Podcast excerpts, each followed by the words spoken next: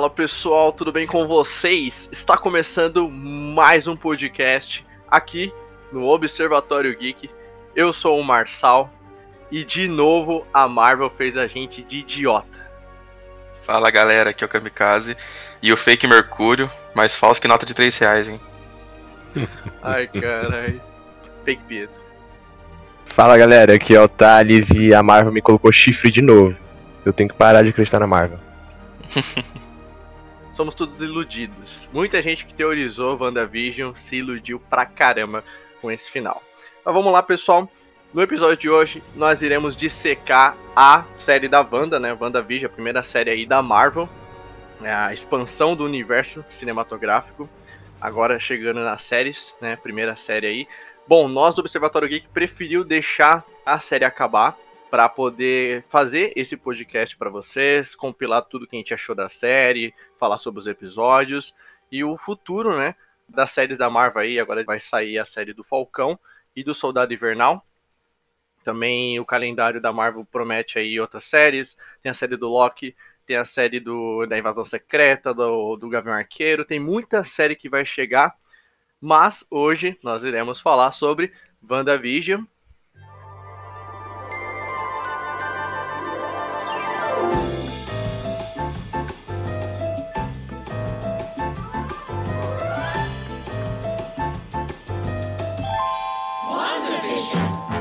Cara, eu quero começar falando que eu achei a série do caralho. Acho que para um começo aí, né? É, primeira série aí do, do, da Marvel, acho que já começou com o pé direito. Eu curti bastante a série de vocês. Vocês curtiram? É, eu curti, cara. Assim, para quem não tava empolgado com a fase 4, como é o meu caso, é, eu também não tava. essa série fez eu ficar empolgado novamente, cara. Eu achei, superou muita expectativa, assim. Não, eu gostei pra caramba, João. Tipo, toda sexta-feira a gente tava aqui, mano, 5 horas da manhã lá já esperando o episódio sair. Porque, mano, empolgou mesmo, cara. Como vocês falaram aí, a fase 4 não tem tanta coisa assim interessante, mas depois dessa série, velho. Agora, agora só vai. Só quero multiverso, só isso. sonha, sonha. Obrigado, Kamikaze, por ter falado isso. De fato, nós três aqui do Observatório Geek não estávamos contentes com a fase 4. Depois de Homem-Aranha longe de casa, é, Sofrível, mano. Vendo o rumo que a Marvel tava seguindo, entendeu? A gente realmente tava com o pé um pouco atrás, a gente tava torcendo o nariz pra essa fase. Depois que saiu o calendário da Marvel, que a gente viu ah, os filmes que ia sair, filme da Viúva Negra, porra, francamente é um filme que eu não pedi, sacou? Não sei para que fazer um filme de uma personagem que já morreu. Desses filmes, os únicos que eu estava hypado era o do Doutor Estranho. E os Eternos começou a me hypar agora. Pois as imagens que foram saindo, o elenco, eu comecei a criar um hypezinho, não tanto como o Doutor Estranho. O resto das obras, mano, eu não tô muito hypado. Já ah, nas séries, foi o momento onde mais me hypou. Ah, desde o início lá, o anúncio da WandaVision, quando eles mostraram que ia ser uma sitcom, me deixou curioso. Eu falei, caralho, mano, qual vai ser a pegada, né? Tipo, o que, que eles querem dizer com essa série? Ser totalmente em sitcom. Qual vai ser a brisa dessa série? Exatamente, qual vai ser a brisa da série? E é bacana como cada série aposta numa coisa diferente. Então, você tem a série da Wanda, onde a pegada é mais mistério, né? Porque cada episódio a gente ficava teorizando. Cara, é isso que foi foda, né? Eu acho que o grande destaque, o grande ponto positivo de WandaVision é justamente o fato da gente ter teorizado toda semana ali, sexta-feira saiu um episódio, nós aqui do canal ficava discutindo, eu, Thales, Kamikaze, ficava, porra, vocês assistiram o episódio de hoje? Mano, do caralho, revelou isso, revelou um monte de coisa. Já a série do Falcão, não. Pelo que eu tô vendo nos trailers que saiu, vai ser uma série mais focada em ação, combate, diferente da Wanda, que era mais mistério e teoria. Bom, falando em teoria, não foi o que faltou nessa série, mano. Muita teoria de Doutor Estranho. Cadê o Mephisto? Mephisto cadê o Mephisto? Cadê o Mephisto? pois é, cadê o Mephisto, né? Doutor Estranho. Cadê? Muita teoria, mano. Nossa, Muita isso teoria. aí foi, foi... ilusão total. Vai ter um ponto aqui que a gente vai citar as teorias que a gente fez. Nós também fez teorias, a gente vai citar algumas aqui. Que a gente pensou, que o Kamikaze pensou, o Thales pensou. Foi realmente bacana. Eu gosto esse sentimento de você teorizar, reforçando uma coisa que o Thales, já falou em podcast passado, por exemplo, no The Boys. A gente citou que é, esse formato de um episódio por semana é muito bom justamente porque cria essa dinâmica, né? essa discussão entre um episódio e outro, a série fica mais viva por mais tempo, né? E aconteceu muito isso aqui. Cara, sexta-feira era um dia que eu pensava, eu falava, caralho, mano, falta pouco para chegar sexta-feira e a gente mais um episódio de WandaVision. Caralho, mano, foda. Sexta-feira é sagrado, era sagrado. Exato, sexta-feira se tornou sagrado. Nesse período onde tava rolando a série da Wanda, a sexta-feira para mim era sinônimo de WandaVision, mano. Tipo, sexta-feira tá chegando, eu pensava em quê? WandaVision, mais episódio de WandaVision, tá ligado? Sim. Muito bom. Mas vamos lá. Vamos agora realmente se aprofundar na série. E a gente vai começar aqui a falar sobre o formato de sitcom, né? Que começou a série lá com os três primeiros episódios, onde foi só sitcom. Isso foi um ponto forte para alguns e um ponto fraco para outros, né? Teve muita gente que eu vi que não conseguiu assistir porque achou que arrastou demais. Tem gente que concorda que ah, poderia ter feito sitcom no primeiro episódio e no segundo já ter saído dessa pegada, mas não, eles resolveram arrastar isso por três episódios, né? Cara, minha opinião, eu achei foda, achei do caralho, entendeu? Eu achei que não estendeu, teve nove episódios, acabou no terceiro, eu acho que não é muito, né, gente? Mas vamos lá. É, eu curti o formato, eu ri, peguei algumas referências de algumas séries antigas, né? A feiticeira, porra, é o principal, tá na cara ali a abertura. é, as aberturinhas entregava muito. Sim, a, a, as piadas eu achava muito bacana. Porra, no primeiro episódio lá, quando a Wanda fala que vai fazer um lanche pro Visão, é o Visão fala tipo assim, ah, acho que eu não preciso de comida, porque é um trocadilho, é uma, é uma piadazinha assim, porque realmente ele não precisa de comida, porque ele é uma máquina. Ou, por exemplo, no episódio lá onde ele come o chiclete, e aí mostra Uh, as engrenagens Engrenagem. enrolando, enrolando o chiclete. É. Eu achei aí, mano. É muito bacana, muito da hora de assistir. Uh, eu não achei que ficou um negócio cansativo. Teve gente que comentou dizendo que, ah, achei que ficou cansativo em alguns momentos. Eu não achei, inclusive em alguns pontos de sitcom, eu notei um pouquinho de mudança no clima, né? Por exemplo, o primeiro episódio, ele começa bem engraçadinho, só que aí quando chega no jantar lá com o chefe do Visão, mano, você vê que muda totalmente o tom quando eles estão na mesa ali. Sim, mano. O cara começa a sufocar ali, mano que aconteceu, mano? Eu até voltei na hora, assim. Que porra que aconteceu aqui, mano? Que, tipo, tava tudo muito engraçadinho, tudo da hora, divertido, todo mundo feliz ali. Mas do nada, do nada, assim, ele para, assim, ele dá uma pausa, tipo, ah, volta. Aí começa assim, aí volta a cena esse caralho. Sim, é. Eu lembro que quando anunciaram a série da Wanda, eles falaram que seria uma série de terror, né? Eu falei, porra, vamos ver, né? Vamos ver até onde isso vai ser verdade. Porque Marvel e terror são duas coisas que não, não bate, né? Não bate. Não combina. é, a Marvel é só galhofa nos filmes dela, então fazer uma série de terror eu realmente fiquei um pouquinho na dúvida. Mas você vê que nessa cena, por exemplo, é, realmente, anteriormente, tava mó humorzaço. Chegou na cena do jantar, mudou o tom totalmente.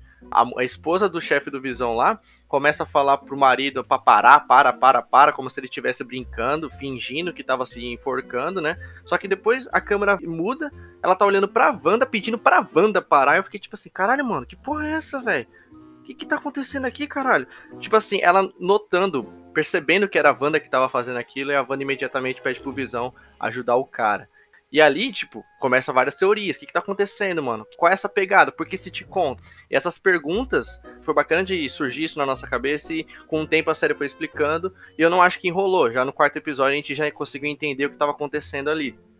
É, eu também não acho que enrolou, não, cara. Primeiro, a começar por, pela duração dos episódios, né? Os dois primeiros ali tem o quê? 20 minutos? Sim. É. Padrão sitcom, né? É. Não, não, 20 minutos de, de episódio, 40 de crédito. É, mano, isso foi um saco nessa, nessa série, mano. Isso que eu ia falar. Você olha lá no, no Disney Plus lá, o episódio tem que ir a 35 minutos, mas na verdade tem 25 porque é 10 de créditos. Dava essa enganada mesmo. Mas assim, o padrão sitcom de 20 minutos, né, eles, eles tiveram. E assim, gente, o negócio das sitcoms é porque sitcom sempre foi uma, um, tipo, um estereótipo de série que ela é de um tom leve de dia a dia de uma família. E era justamente o que a Wanda queria com visão. Então faz todo sentido ela ter faz, feito uma sitcom para eles, tá ligado? Pra viver uma vida normal. Com visão, entende? É, e depois, mais lá pra frente, a gente descobre, né, que ela assistia a sitcom, via que tava todo mundo ali. Exato. Ele reunia a família, né? Exato. É, mano, eu achei isso muito bacana, cara. Eles usavam, a família da Wanda usava a sitcom pra aprender inglês, mano. Isso eu achei muito foda. Sim, muita gente faz isso pra aprender inglês um pouco também. Sim, Que geralmente sitcom tem a linguagem mais fácil, né? muita gente utiliza Friends para poder praticar inglês, porque tem uma linguagem fácil. Sim, sim, super simples a, a linguagem de Friends. Mas eu, eu não achei que enrolou, não. Eu achei que, cara, tava no, no ideal ali, entendeu? Justamente pra mostrar essa esse mundo que a Wanda criou pra viver junto com o Visão, sabe? Tipo, seria arrastado se o episódio tivesse 50 minutos toda hora, sabe? É, aí seria osso, mano. Uma hora de sitcom ia ser, ia ser chatinho mesmo de assistir, mas não era o caso. É, o momento de sitcom foi os momentos onde mais teve perguntas, né? Porque tinha aquele helicóptero lá de controle remoto, depois a gente descobriu que era um drone. Tinha várias perguntas que a série foi fazendo ali na. O rádio lá, né, mano? É, o rádio tocando. É, exatamente. E também tem os comerciais, né, mano? Os comerciais eram um elemento, E aí que era o terror mesmo. Aí eu. Pelo que eu percebi, eles remetiam ao passado da Wanda, né? Então você tinha, por exemplo, o comercial lá que era a torradeira, tinha um do relógio que era o relógio do Strucker, né? Que remete ao Barão Strucker, que fez os experimentos nos irmãos Maximoff. O primeiro, se não me engano, é o da torradeira, não é? É, torradeira da Indústrias Stark.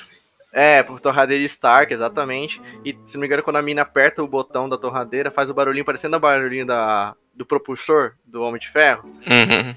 O comercial é todo em preto e branco e somente a luzinha da torradeira que é colorida e é a luzinha vermelha. Pare, é, remete ao Homem de Ferro, tá ligado? E o Homem de Ferro foi o responsável pela morte, né, dos pais do- dos irmãos Maximoff, por causa que na- foi na época que ele produzia armas ainda, né? Sim. Então tem, tem vários desses elementos, né, que remete ao passado da Wanda, tem o sabonete da Hydra, só que se a gente for falar de comercial aqui, a gente tem que dar um destaque ao comercial do Tubarão, né, mano? Esse é o comercial mais importante da série. Nossa, esse aí foi terrorizante, assim. Exato, mano, foi pesado esse, esse comercial, não foi engraçadinho, tipo assim, ele é animado, ele é, é um tom engraçadinho, porém, nitidamente você vê a analogia que ele tá fazendo. Porque os outros comerciais remetem ao passado da Wanda. Já esse aqui, ele remete ao que tá acontecendo de fato na série. O que eu pude perceber nesse comercial é que o garoto lá, ele remete a, a Wanda, né?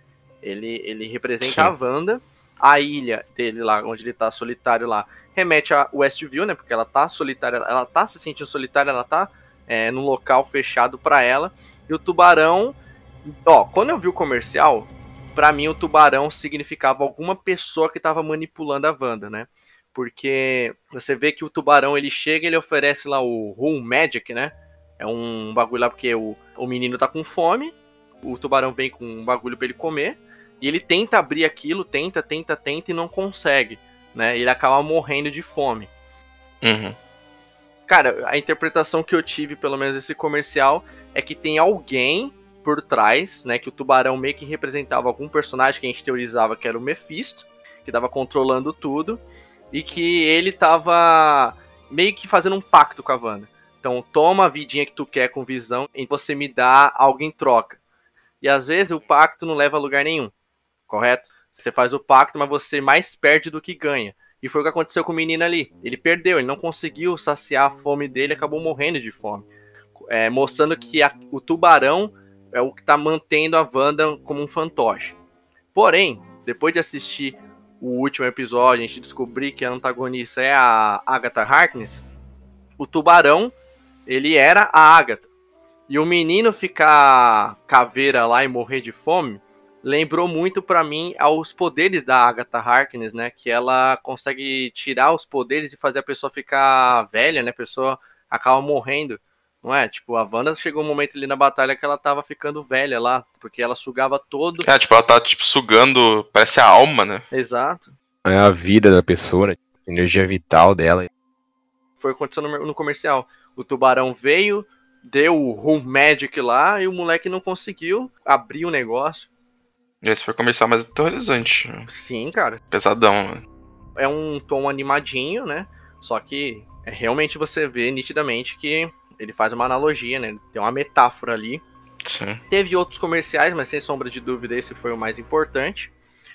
Bom, ah, ainda falando sobre a sitcom, né? A gente tinha alguns mistérios que a série tava deixando pra gente, né? A gente já citou dois aqui, né? Um era o rádio, quem tava falando com a Wanda no rádio, e o outro era aquele helicóptero, né? Parecia um helicóptero de controle remoto que cai lá na, perto da Wanda. E bem na sequência já o rádio toca. E é bacana que a gente fez essas perguntas, pô, quem é essa pessoa que tá falando no rádio? Quem é aquele cara que tá saindo do bueiro? Nossa, esse do bueiro foi com medo, hein, mano? Esse do bueiro eu me assustei, hein, velho. E era sugestiva a parada que o helicóptero aparecia colorido, né? No meio do todo preto e branco da série. Você vê que era um bagulho externo, né? Veio de fora. Isso. Lá no rádio também a, a Wanda meio que se corta, né? E a mulher se corta, na verdade, e o sangue dela é vermelhão, assim. Dá até um contraste, Cara, assim, mó isso da me hora. lembrou, não sei vocês, isso me lembrou muito Sin City. Né, aquele filme todo preto e branco, mas o sangue, o batom das mulheres, tudo vermelho. É a única coisa que tem cor no filme é o batom das mulheres, o salto vermelho, o, o sangue, mas o filme é todo preto e branco. Me lembro do Sin City. Eu tinha até teorizado tudo que tá colorido assim, digamos assim, é algo que não deveria estar ali, sabe? Já que a Wanda controla esse universo, acho que é uma maneira da Marvel mostrar que isso aqui tá interferindo no mundo dela. Mas quando a mulher se corta e o sangue fica vermelho também, eu falei, tá, mas então não é mais ou menos isso, porque Quebrou isso, né? É, quebrou um pouco, porque. Ah, o helicóptero, beleza, mas o sangue ser vermelho, por que, que ele também é vermelho? E o helicóptero também, qual que é a ligação dele de mostrar o sangue vermelho, sabe? E não só um líquido escorrendo ali em preto mesmo, como seria o certo. É, depois a gente teve aquele. aquela parada da Mônica, né? Saber do, do, do passado da Wanda, falar, ah, seu irmão morreu, né? Em Sokovia, Isso. pelo Ultra. Eu falei, nossa, Esse aí foi tenso. Como é que ela sabe disso? Nossa, você vê que na hora muda totalmente o semblante, né, da Wanda. Ela fala, como que você sabe disso? E, nossa, ela tira a mulher de lá, você vê que o tom muda. Mano, o mais foda nessa cena é que depois que ela lida com a Mônica, o Visão aparece de fundo ela vê o Visão morto, mano.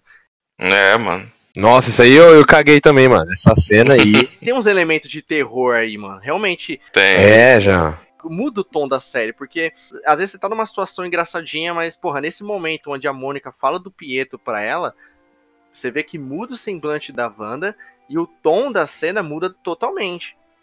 As crianças param de chorar, ela ali lida com a situação, só que o que acontece? Por um curto período de tempo, a Wanda se desconectou do mundinho dela e quando ela viu Visão, ela viu Visão da forma que ele tá, né? Que ele tá morto. Pelo menos foi isso que eu entendi na hora, né?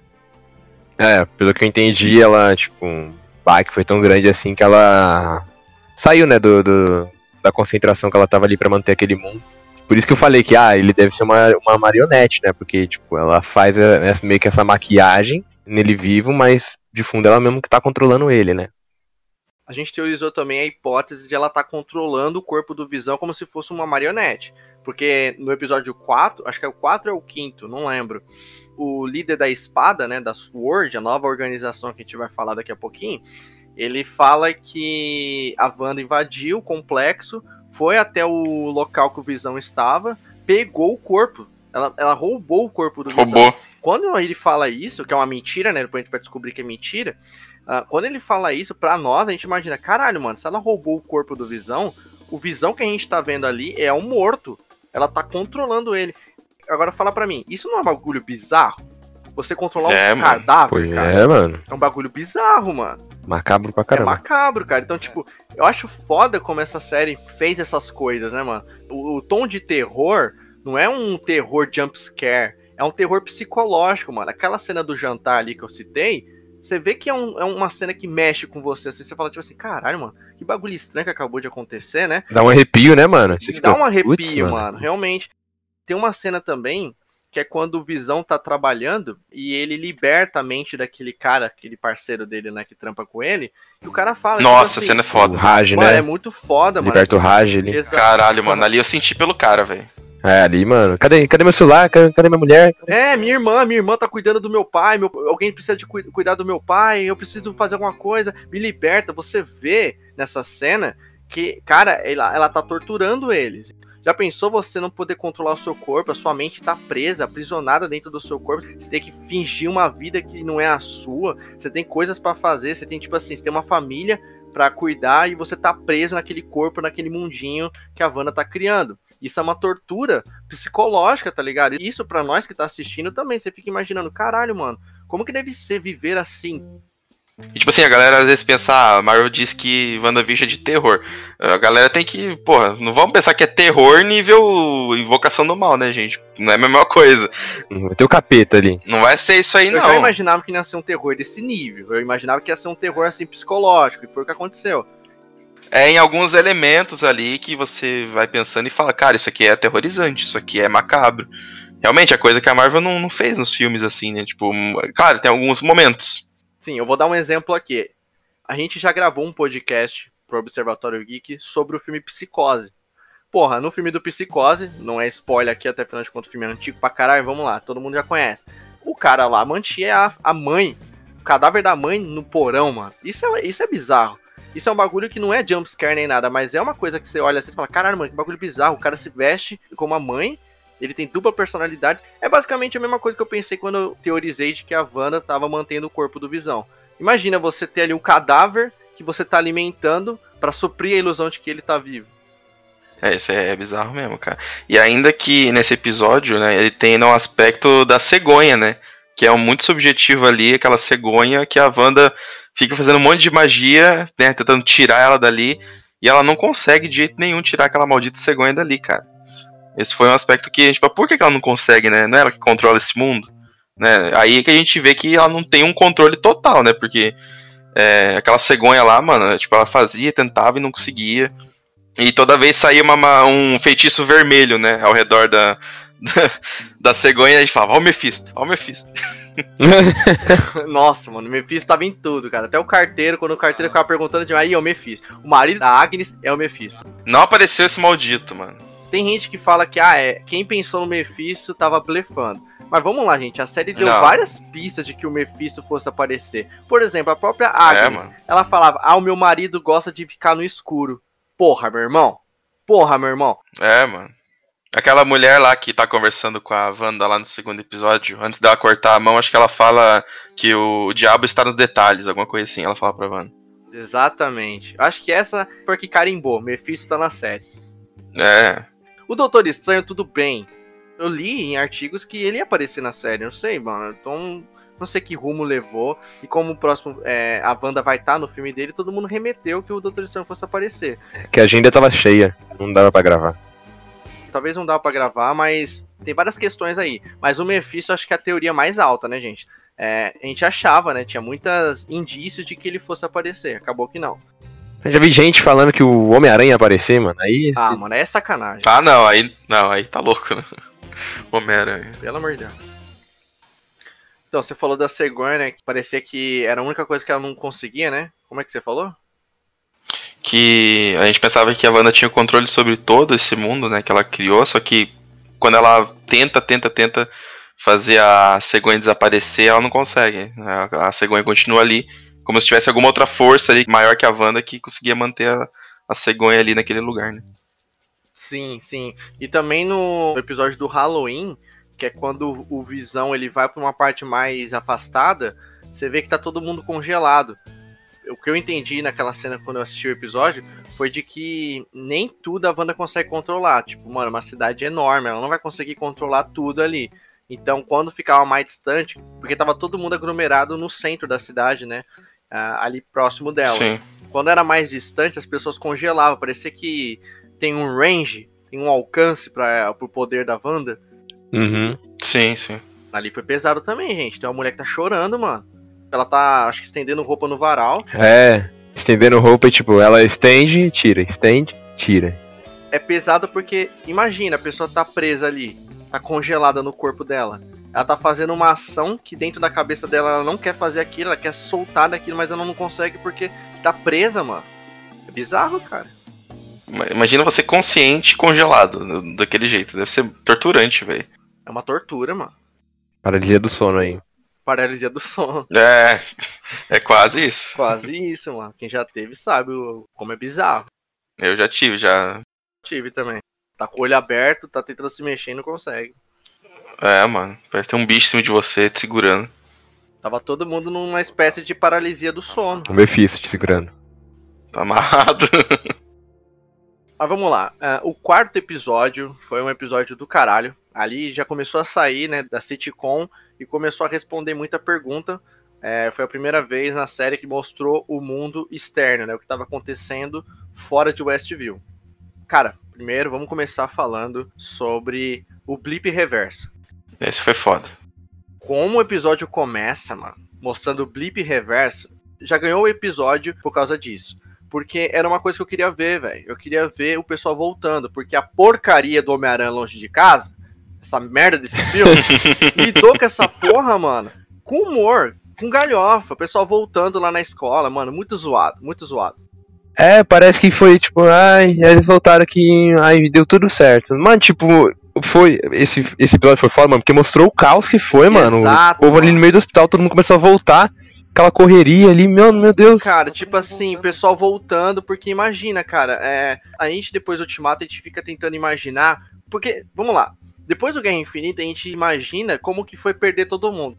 Porra, imagina uma nação perdendo o seu presidente, imagina pais perdendo os filhos e os filhos perdendo os pais, tanto o caos que deve ter causado depois do estalo do Thanos. Mas também imagina a situação inversa. Imagina o pessoal retornando depois que o mundo se adaptou nesses cinco anos, né? Isso, mano. É, Imagina mano. voltar do nada. Exato, nessa cena a, a Mônica volta lá e, cara, o hospital tá totalmente um caos. Ela tromba com um cara que acabou de voltar ali na frente dela. Ela acabou de chegar no quarto, tava ali com a mãe dela, provavelmente, né? Antes de morrer, antes de virar pó. Quando ela volta, a câmera tá vazia e, porra, sua mãe morreu há três anos atrás. Pensa no baque, cara. Então, eu achei isso muito foda, tá ligado? E, na boa, irmão, eu quero que a Marvel aprofunda nessa porra, cara. Dá pra fazer muita coisa. Dá pra fazer uma, uma sériezinha aí, mano. Dá, Dá pra pra fazer. abordar, cara, a reestruturação, dá pra mostrar como que o mundo lidou depois do estalo e como que o mundo lidou quando o pessoal voltou. Porque o Ultimato, ele tem aquele background ali, né? Tem aquele começo do filme mostrando os Vingadores, né? O foco vai nos Vingadores, né? Eles lidando com o luto. Eu queria ver como que foi os países lidando com essa situação, entendeu? Esse é da hora, mas demais. Imagina, tipo assim, uma pessoa. Ah, minha mulher morreu, vou. Casei com outra, mano. Casei, já tenho um filho aqui, tipo, e a sua mulher volta assim do nada. Já, pensou? cara? Você casou com outra mulher, uma criança, por exemplo, os pais sumiram, ela ficou órfã, cara. Imagina pra onde foi a criança, a criança tendo que ir pra um abrigo, pra ir pra um orfanato, ou uma, uma criança recém-nascida, cara, tá no berço, de repente os pais mo- é, sumiram. E pessoas que estavam no alto, eu já vi teoria dizendo que quando o Hulk instalou o dele, ele pediu pra que todo mundo voltasse em segurança. Mas não sei, cara, eu não sei não. O diretor falou isso mesmo, que o Hulk é inteligente e pediu pra todo mundo voltar em segurança. Mas fica a pergunta, tipo assim, ah, você tá lá no avião, o piloto é instalado, essas pessoas que morreram por causa do, do piloto ter sido instalado, voltaram também? É, se ele pediu pra Então. voltar em segurança, quem tá, todo mundo que tava no avião deve ter voltado no solo, correto? É, mas as pessoas, tipo assim, não morreram por causa do estalo, morreram por causa do, do estalo do, do piloto, que, ah, deixa pra lá.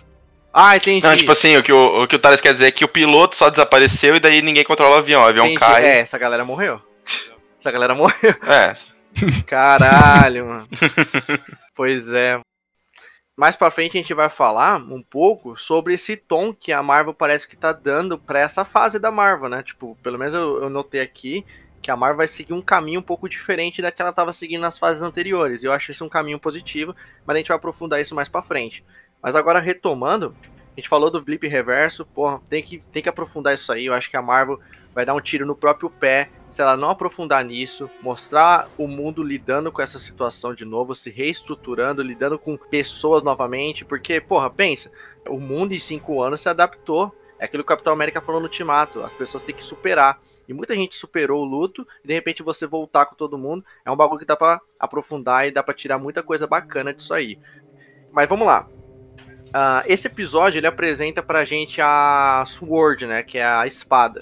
Que é basicamente a nova Shield da parada. É liderado pelo aquele cara que eu esqueci o nome. Vocês lembram do nome dele? Ultron. Nossa, tinha essa teoria também, né, mano? Nossa. Tinha essa teoria também de que ele era o Ultron. Essa teoria eu abracei, mano. Chegou um momento que eu achei, putz, é ele. É, mano. É, o que fortalecia essa teoria é porque, primeiro, já aconteceu, né, no, nas HQs isso. E segundo, porque ele tava muito muito afim do corpo do Visão, né? Ele fazia muita questão do corpo do Visão. É, depois que a gente descobre que ele tava mentindo sobre a Wanda ter roubado o corpo do Visão, a gente fica tipo assim, caralho, mano, esse cara tá muito, muito focado nisso, né? E francamente, eu não acho que o Ultron morreu, não, mano. O Ultron é uma inteligência artificial. Ele deve também ter acho feito que um não. backup. Deve ter feito um backup. Não, o Ultron é o principal. Esse aí eu tenho certeza. Esse aí tá vivo. Vai voltar um- uma hora aí pra Marvel. Ó, o nome dele é Tyler Hayward. É, Hi- É. Tyler, né? Howard. Diretor Ah, Tyler Hayward. Hayward. Hayward. Ultron. Mais fácil Ultron. É, fala É, mais fácil. Vulgo Ultron. Zoeira. Eu não duvido que esse cara ainda seja o Ultron, pra futuramente fazer alguma coisa, mas, Mas é sei aquele lá. final foi bem bosta dele, hein, mano. Foi, mano, foi. Ah, depois a gente vai falar sobre o que aconteceu. Mas foi bem bosta. Então, você abraça a causa Ultron, certo, o Kamikaze? Sim, sim. Eu abraço outra causa, mano. Eu tava convicto que esse cara era um Screw. Eu tava só esperando, eu tava falando tipo assim, mano, não é possível que a Marvel não vai trazer um Screw nessa série. Eu, eu tava falando, eu, tava- eu- eu lembro, mano, eu, eu falei várias vezes com vocês no PV de que esse cara podia ser um Screw. O líder aí da espada, porra, já pensou esse cara revelar que é um Screw? Ia ser foda, tá ligado? Ia ser foda. Então, eu abraçava mais a causa Screw do que a causa Ultron, embora fazia sentido também a teoria do, do Ultron, né? Mas eu abraçava mais a teoria de que podia ser um Screw. Bom, a gente vê que essa organização nova aí, a Espada, ela foi fundada por nada mais nada menos do que a Maria Rambeau, a mãe da Mônica Rambeau, que apareceu lá no filme da Capitã Marvel. É, foi fundada por ela a organização. Foi bacana porque nesse episódio a gente teve várias referências a quarteto. Várias não, né? A gente teve uma, teve duas. Mais pra frente vai ter um episódio lá, mas depois cai por terra aquela referência, porque a gente descobre que é uma outra pessoa. Mas tem um trecho nesse episódio que o Tyler, que ele tá apresentando a o que, que a Sword fez nesses cinco anos, né? Investindo em nanotecnologia, em inteligência artificial. E ele fala que ele perdeu alguns astronautas em uma missão. Porra, mano. Se você não pensar no Quarteto Fantástico nessa porra, não é possível. Pensei em Quarteto Fantástico na hora. Ele falou: perdi uns astronautas lá fora. Ah, tá beleza. Peguei essa. Que não serviu de nada. Não, calma, cara. Calma, caralho. A Marvel tá plantando a semente. Você queria o quarteto nessa série já? Mas vocês lembram que é o diretor do filme do Quarteto Fantástico? Lembra disso, tá, é, gente? Ah, gente. eu lembro muito bem. Ah, gente, para. Para de ser pessimista. Você vai confiar no John Watts. Não tô falando isso, cara. Tô falando que a Marvel já plantou a semente. Você vai discordar disso? Ah, sim. Não, não, disso não. Ela plantou. Foi uma referência a quarteto. Ah, é. Não tô falando que o quarteto já foi introduzido. Tinha gente que realmente achava que ia ter quarteto nessa série, mano. Aí já é demais. Ah, não. Aí é demais, não, né, daí gente? não. Quarteto, Mephisto, Homem-Aranha, vai ter tudo aqui. É um. Mephisto era possível, agora Homem-Aranha e Quarteto não. Para. Quem pensou nisso tá blefando, cara. Tipo, o que eu percebi na série da Wanda é que a Marvel deu muita pista do que vai acontecer no universo. No resto da fase. Sim. Foi uma referência a quarteto ali, ele falar que perdeu uns astronautas lá em uma missão. Todo mundo deve ter pensado em quarteto aqui. Teve um outro episódio que a Mônica ela fala que conhece uma mulher que manja de engenharia aeroespacial, alguma coisa assim. E na hora eu pensei na Susan Storm, mas depois a gente vê que não é. É uma, é uma militar lá que vai criar aquele veículo. Uma qualquer, um aleatório. É, era uma aleatória. Nossa, eu jurava que era Capitão Marvel, mano.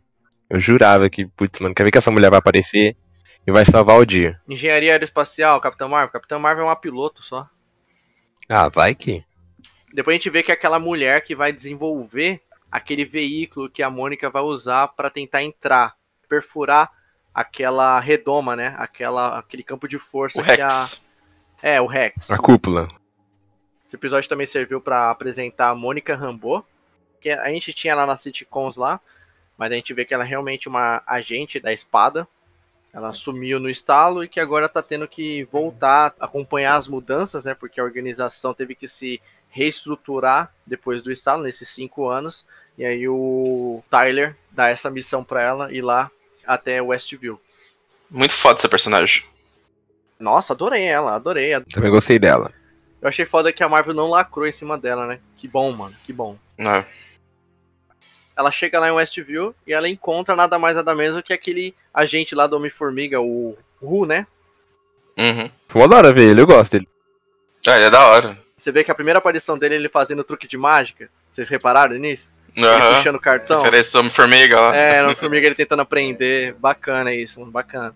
Muito massa isso. Eu gostei também porque ele não tá um alívio cômico aquele. Claro que ele solta umas piadinhas, mas o humor dessa série eu achei muito foda. O momento galhofa, ele fica mais pra sitcom. Quando tá fora daquele mundinho da Wanda, na parte externa, você vê que o tom é mais sério. Até quando a Darcy, ela entra na história, que eu achei do caralho ela, cara, eu fiquei realmente surpreso como a Marvel conseguiu pegar uma personagem que eu detestava. Eu não gostava da Darcy nos filmes do Thor. Eu não achava graça nela. Não gostava ninguém no filme do Thor. É, só o Loki. Só o Loki. O Loki e o Odin. Nenhum Thor eu gostava, mano. Mas, mano, a Darcy tá do caralho nessa série. Eu adorei a personagem, quero que ela retorne, criei empatia. Também. E vamos pra cima, mano. Vamos pra cima que eu acho que ela Me vai. apaixonei também por ela. Caralho, Thales! Meu Porra! Deus. Você apaixona por todo mundo, mano. Cara, todo mundo. Thales apaixona por todo mundo, cara. A gente tava falando da, do psicose aqui, você gostou também da, da mãe do, do, do Norman? Gamou, né? Gamou. Não, não, não. Muito, muito. Ai, é. Muito seca, né? Muito, muito seca, né? Muito morta, né? Puta que pariu, velho. Os personagens nessa série tá legal como um todo, mano. Todos, todos, sem exceção. Visão e a Wanda tá sensacional. Menos o Tyler, esse aí é o filho da puta. É, Tyler, filho da puta. Mas a Mônica, cheia do caralho. Vamos falar um pouquinho da Mônica. Porra, ela ganha os poderes da- já nessa série. Uma personagem muito carismática, gostei muito dela. Não achei que ela ficou lacrando, que é isso é uma coisa que a gente vinha reclamando aqui no, no CM. A partir da fase 3, meu Deus, a Marvel parecia que começou a correr junto da Mulher Maravilha depois que saiu o primeiro filme lá com a Gal Gadot, surgi, é, criou um primeiro filme de origem lá de mulher, todo mundo adorou o filme, a Marvel ficou meio que é, se sentindo mal por todos esses 11 anos de UCM, as mulheres eram sempre personagens secundárias, nunca tinha um filme de origem, aí veio com aquela Capitã Marvel chata pra um caralho, lacração total, e chega aqui, é outra parada, mano. Ah, Eu acho que ela é introduzida no momento dela ali. Você vê que ela é fodona, é empoderada do jeito dela ali, não é nada lacração, não é, não solta frasezinhas de efeito. É, criei uma empatia, acho que tem que ser assim mesmo, tem que ser natural. Eu senti que a série da Wanda realmente tratou isso de uma forma bem natural. Não sei vocês. Vocês acharam que alguma coisa ficou forçada aí? Não. Não, não achei não, mano. Porra, Wanda, Mônica Rambeau e a Darcy, mano, são três fodonas nessa série, então. Sim, mano. As três são demais, mano. Porra. Estou apaixonado pelas três. Ai, meu Deus. Esse Thales. Gado, hein? Tá, eles transacabando. Não, não, não forçaram ela da gente. Pô, ela- elas apareciam, mano, tava sempre ali na boa. Gostei da série. É, Não é Capitão Marvel que explode Thanos assim, de, de É cara. Capitão Marvel que olha pra câmera e fala: Vou matar o Thanos. Dá licença. É, não, não preciso de vocês. Deixa eu lá matar o Thanos. agora vocês têm a mim. Muito folgada, Capitão Marvel. Mas eu gosto dela. Aí beleza. Estamos falando aqui dos personagens que são muito bons na série, mas vamos falar do personagem, Mercúrio, Pietro. Ai, meu Deus. Ó, eu, eu quero fazer um desabafo aqui primeiro. É, a Marvel já tinha me dado um tapa na cara no Homem-Aranha. Foi um, foi um tapa, assim, ó. Foi um tapa gostoso. Pá! Foi um, aquele tapa, aquele tapão que machuca tudo. Dessa vez, foi uma facada nas costas. Foi. Foi uma facada, porque eu achei, putz, mano, esse Mercúrio da, da Fox tava chorando. Eu gritei, realmente. Eu, eu, eu achava que não ia aparecer, eu achava, eu falava aqui, zoava aqui. Fui zoado, fui humilhado aqui. Depois vocês vão ver isso. Não sei quando, mas depois vocês vão ver. Aí. Mas, mas, tipo, eu tava felizão, né, caramba? Gritei aqui quando eu vi que era o Mercúrio da Fox. Putz, agora vai. Mas depois, mano, nesse último episódio. Mas foi uma facada. Uma facada no COD. Entrou na barriga e saiu rasgando assim, ó, pra cima. Que decepção, cara. Foi um soco no estômago e uma cuspida na cara do fã, velho. Foi, tipo, ridículo. Nossa, foi muito ruim, mano. Eu realmente, cara, a Marvel perdeu uma oportunidade foda fazendo isso, mano. Ela perdeu uma oportunidade de ouro, mano. Isso foi uma decepção, velho. Complementando isso que o Thales falou, né? Que ele já se sentiu humilhado, já se sentiu mal, já, já tomou uma facada no estômago com Homem-Aranha longe de casa, né? Parceiro, eu venho tomando facadas da Marvel desde a fase 2 com o Mandarim. Quem lembra do Mandarim? Nossa, isso A aí. gente fez aqui fases Marvel, gente. O Mandarim fajuto. Aí a gente chega no Homem-Aranha Longe de Casa prometendo multiverso. Porra nenhuma, meu parceiro. Agora tu vem aqui, eles me apresentam o Pietro, chega lá é porra nenhuma também, mano. Só que é o seguinte, eu fiquei decepcionado com o Pietro? Fiquei, fiquei decepcionado. Só que eu não fiquei tão puto assim, porque isso não quer dizer que o Mercúrio não vai voltar, gente. Mercúrio vai voltar. Vai voltar, gente. Não, mas, mas é, a gente quer esse Mercúrio, não quer aquele outro lá que toma tiro. Vamos lá. A Agatha Harkness falou que não conseguiu ir atrás do outro porque ele tá preso num lugar lá cheio de buracos. Ela fala isso pra Wanda no penúltimo episódio que foi do caralho. Ou seja, como é que ela tem essa informação? Porque ela viu de perto, com certeza ela viu. Ela utilizou o Pietro, né, para poder chegar na Wanda e tentar descobrir. Ele foi basicamente um espião. Isso que eu achei zoado. É, isso foi zoado pra caralho. Porque, cara, é uma motivação bosta. Vocês trouxeram o Mercúrio e é o Mercúrio da Fox, que é o que muita gente gosta, para ser só um, um mero espiãozinho, para tentar arrancar a informação da Wanda. O que eu imaginava, o que foi que eu teorizei quando eu vi o Mercúrio do, do Ivan Pierce, né? Fiquei contente, fiquei feliz na hora, falei, caralho, mano, foda. Qual era a minha teoria? Como eu estava imaginando que ia haver Doutor Estranho nessa porra, como a Wanda tava fazendo o que tava fazendo em Westview, a gente sabe que o Doutor Estranho, qualquer pessoa que mexe com a realidade, mexe com feitiço, essas coisas, ele vai ter conhecimento. Né? O, o próprio Doutor Estranho ele fala nos Vingadores Guerra Infinita, né? Quando o Tony pergunta para ele. Vem cá, qual é seu trabalho além de fazer animais com balões? Proteger sua realidade, seu boçal. Então, eu imaginei que tudo que estava acontecendo em Westview não era só a espada que estava tendo conhecimento. O Doutor Estranho estava tendo. E eu achei que, como vai ter multiverso, já confirmaram que vai ter Tobey Maguire, Andrew Garfield, vai voltar essa galera toda, quase todo o cast de Homem-Aranha do Tobey Maguire vai retornar, já confirmaram é, o Alfred Molina, parece confirmaram também que vai ter o William Dafoe na parada, vai ter o um multiverso nessa porra. Só que é o seguinte, qual era a minha teoria? Minha teoria era que, como a Wanda vai estar no filme do Doutor Estranho e vice-versa, eu acreditava que ele ia aparecer de alguma forma nessa série. Como no mesmo período da série foi confirmando essas notícias sobre Homem-Aranha 3, eu imaginei que ele abriu um portal e conseguiu trazer o Mercúrio de volta, só que é um Mercúrio de outro universo. O Mercúrio de outro universo é diferente do Mercúrio desse universo, correto? O Peter Parker desse universo é Tom Holland. O Peter Parker de outro universo é Tobey Maguire. Então eu imaginei que ele trouxe o Mercúrio de outro universo, era aquele Mercúrio mesmo. Eu vou usar o irmão dela para chegar até ela. Colocou ele lá dentro ele tentou ganhar a confiança ali da Wanda, né? É, tocar, porque a Wanda tava tão focada naquele mundinho dela, era difícil desvincular ela. Talvez com o Mercúrio isso fosse possível, entendeu?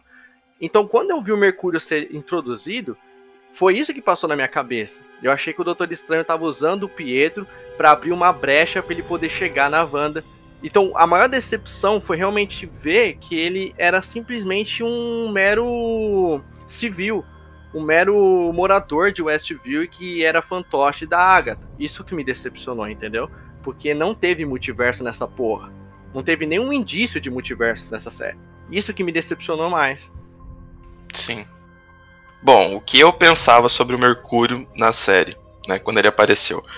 É, ele apareceu, foi surpresa, né? Acho que ninguém imaginava que fosse aparecer o Mercúrio da Fox aí. E ele foi nos apresentado, né? Ele chega na porta da Wanda e ele já fala, né? Ah, o que, que foi? O irmão mais velho não pode dar um abraço na irmã, né? Tipo, chegando na, na maior carisma ali. E daí a gente pensa, caralho, o Pietro voltou mesmo, né? Mas é o Pietro da Fox. Cara, nessa hora eu já falei, mano, a Marvel abriu o multiverso aqui, né? Que toda essa parada do multiverso que eles vão fazer, que já tá confirmado que vão fazer. Pensei, mano, vai começar aqui mesmo, no, no WandaVision, né? Veio o Pietro de outra realidade. E eu pensei, mano, se esse for o Pietro que veio para ficar, beleza, né?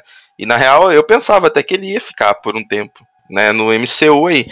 Só que agora que a gente descobre que ele não é o Pietro de verdade, ele é só um mero figurante da cidade que foi usado pela Agatha. Então ele não é o Pietro. Tipo assim, não tem nenhuma possibilidade dele ser o Pietro da Fox. Mesmo tendo usado o mesmo ator, isso aí eu achei meio bizarro, né? Já tipo, era, acabou isso. Foi só pra acabou, fanservice. Acabou. Foi só... Exato, foi fanservice. Cara, isso excluiu várias possibilidades, na minha opinião, porque É, eu acho que a teoria do Doutor Estranho ter chamado Pietro, ela era super válida, eu também acreditava nisso. O mais bizarro também é, é chamar o ator do, que fez o, o Mercúrio da Fox, porque a gente pensava nisso, né? Porra, é multiverso, né? Não é possível que não seja isso. Porque é o mesmo ator da Fox, tá ligado? Não é um aleatório ali que. Tipo, se fosse um outro ator que não fosse o da Marvel, né? O Pietro da Marvel que morreu e nem o Pietro da Fox, a gente ia ficar tipo, tá, beleza. Ele é o Pietro, um novo Pietro, nenhum dos dois, né? Pegaram outro ator aí. Aí, beleza, a gente podia até acreditar que ele era um figurante se passando pelo Pietro, mas como eles pegam o mesmo ator que fez o Pietro de verdade, tipo, é uma coisa que não bate, tá ligado? Então para mim foi furo service. Só pra fanservice isso, entendeu? Então eu achei uma decepção do caralho, porque foi uma oportunidade que a Marvel tinha na mão e ela deu a descarga, mano. Ela jogou, foi pelo ralo, entendeu? É, o Pietro não vai voltar agora, pelo jeito. Não vai, já era. Foi só só service. Você não concorda que se eles tivessem pego um ator totalmente aleatório para fazer o fake Pietro, não ia ficar na cara que é fake? Ah, ia ficar na cara.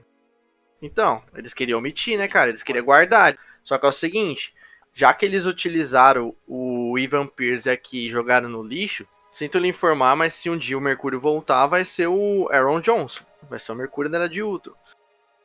É aquilo, cara. Eu, eu sempre achei que ia ser o Mercúrio da Era de Ultron que ia voltar. Não tem porquê, mano, a Marvel descartar, simplesmente descartar só porque fulaninho, a galera, a grande massa, prefere o, o Mercúrio da Fox. Gente. Não, eu também sempre achei. O que dá para fazer é o quê? Traz o Mercúrio da Era de Ultron com os poderes do da Fox. Isso dá para fazer. Sim. O foda é que é o seguinte, fazer as cenas do Mercúrio... Mas ele, ele, ele é muito apelão, Marçal. A, apela, a apelação é só, só pode a Capitã Marvel, que é filha do dono da Marvel. Né? Só pode a Capitã Marvel. Os outros personagens são tudo nerfados. Tá, e a Wanda aí? É, a Wanda tá OP pra caralho agora. Tá OP pra caralho aí. O que, que você diz? Não, mas a, a Capitã Marvel vai, vai, vai chegar e vai tirar o poder dela. Nem fudendo. O próprio Kevin Feige, o Kevin Feige ele desmente tudo que ele fala, é impressionante. Ele falou que a Capitã Marvel era a mais poderosa do CM. Agora ele tá falando que é a Wanda. O próprio Kevin Feige. Não dá pra falar, não dá pra acreditar em nada que sai da Esse cara é louco. Cara. Esse cara é maluco, mano. Esse cara é maluco. Agora tá todo mundo falando que a Wanda é mais foda.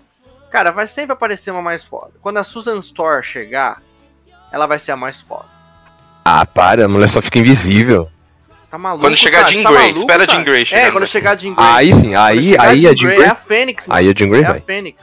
Ô, e você tá errado em achar que a Susan Storr só fica invisível. Você tá muito mal informado. Tem É, que ler mais sobre as, as É. HQs. Vai fazer os escuros Ela também. faz um monte de coisa, mano. Ela, não é só. ela faz um monte de coisa. faz um monte de coisa, mano. Não é só ficar invisível, não, caralho. Ela é uma poderosa também. E ela é inteligente. A Jean Grey, pro- a Jean Grey é a Fênix, mano. Quando chegar a Jean Grey, porra. Quando chegar a vampira. A vampira que aí vai ser. Na vampira é foda. A, Ca- a Carol Danvers, mano. A Brie Larson, que abaixa a bola aí, porque logo mais ela vai ficar ofuscada aí. É sempre assim. Sempre tem um que chega chegando. A gente tinha o quê? A gente tinha um Homem de Ferro, né? O Homem de Ferro era mais pica, não era? Chegou o Doutor Estranho, irmão. Chegou o Doutor Estranho no Guerra Infinita fazendo multiclones da sombra. Não tinha mais Tony Stark, irmão.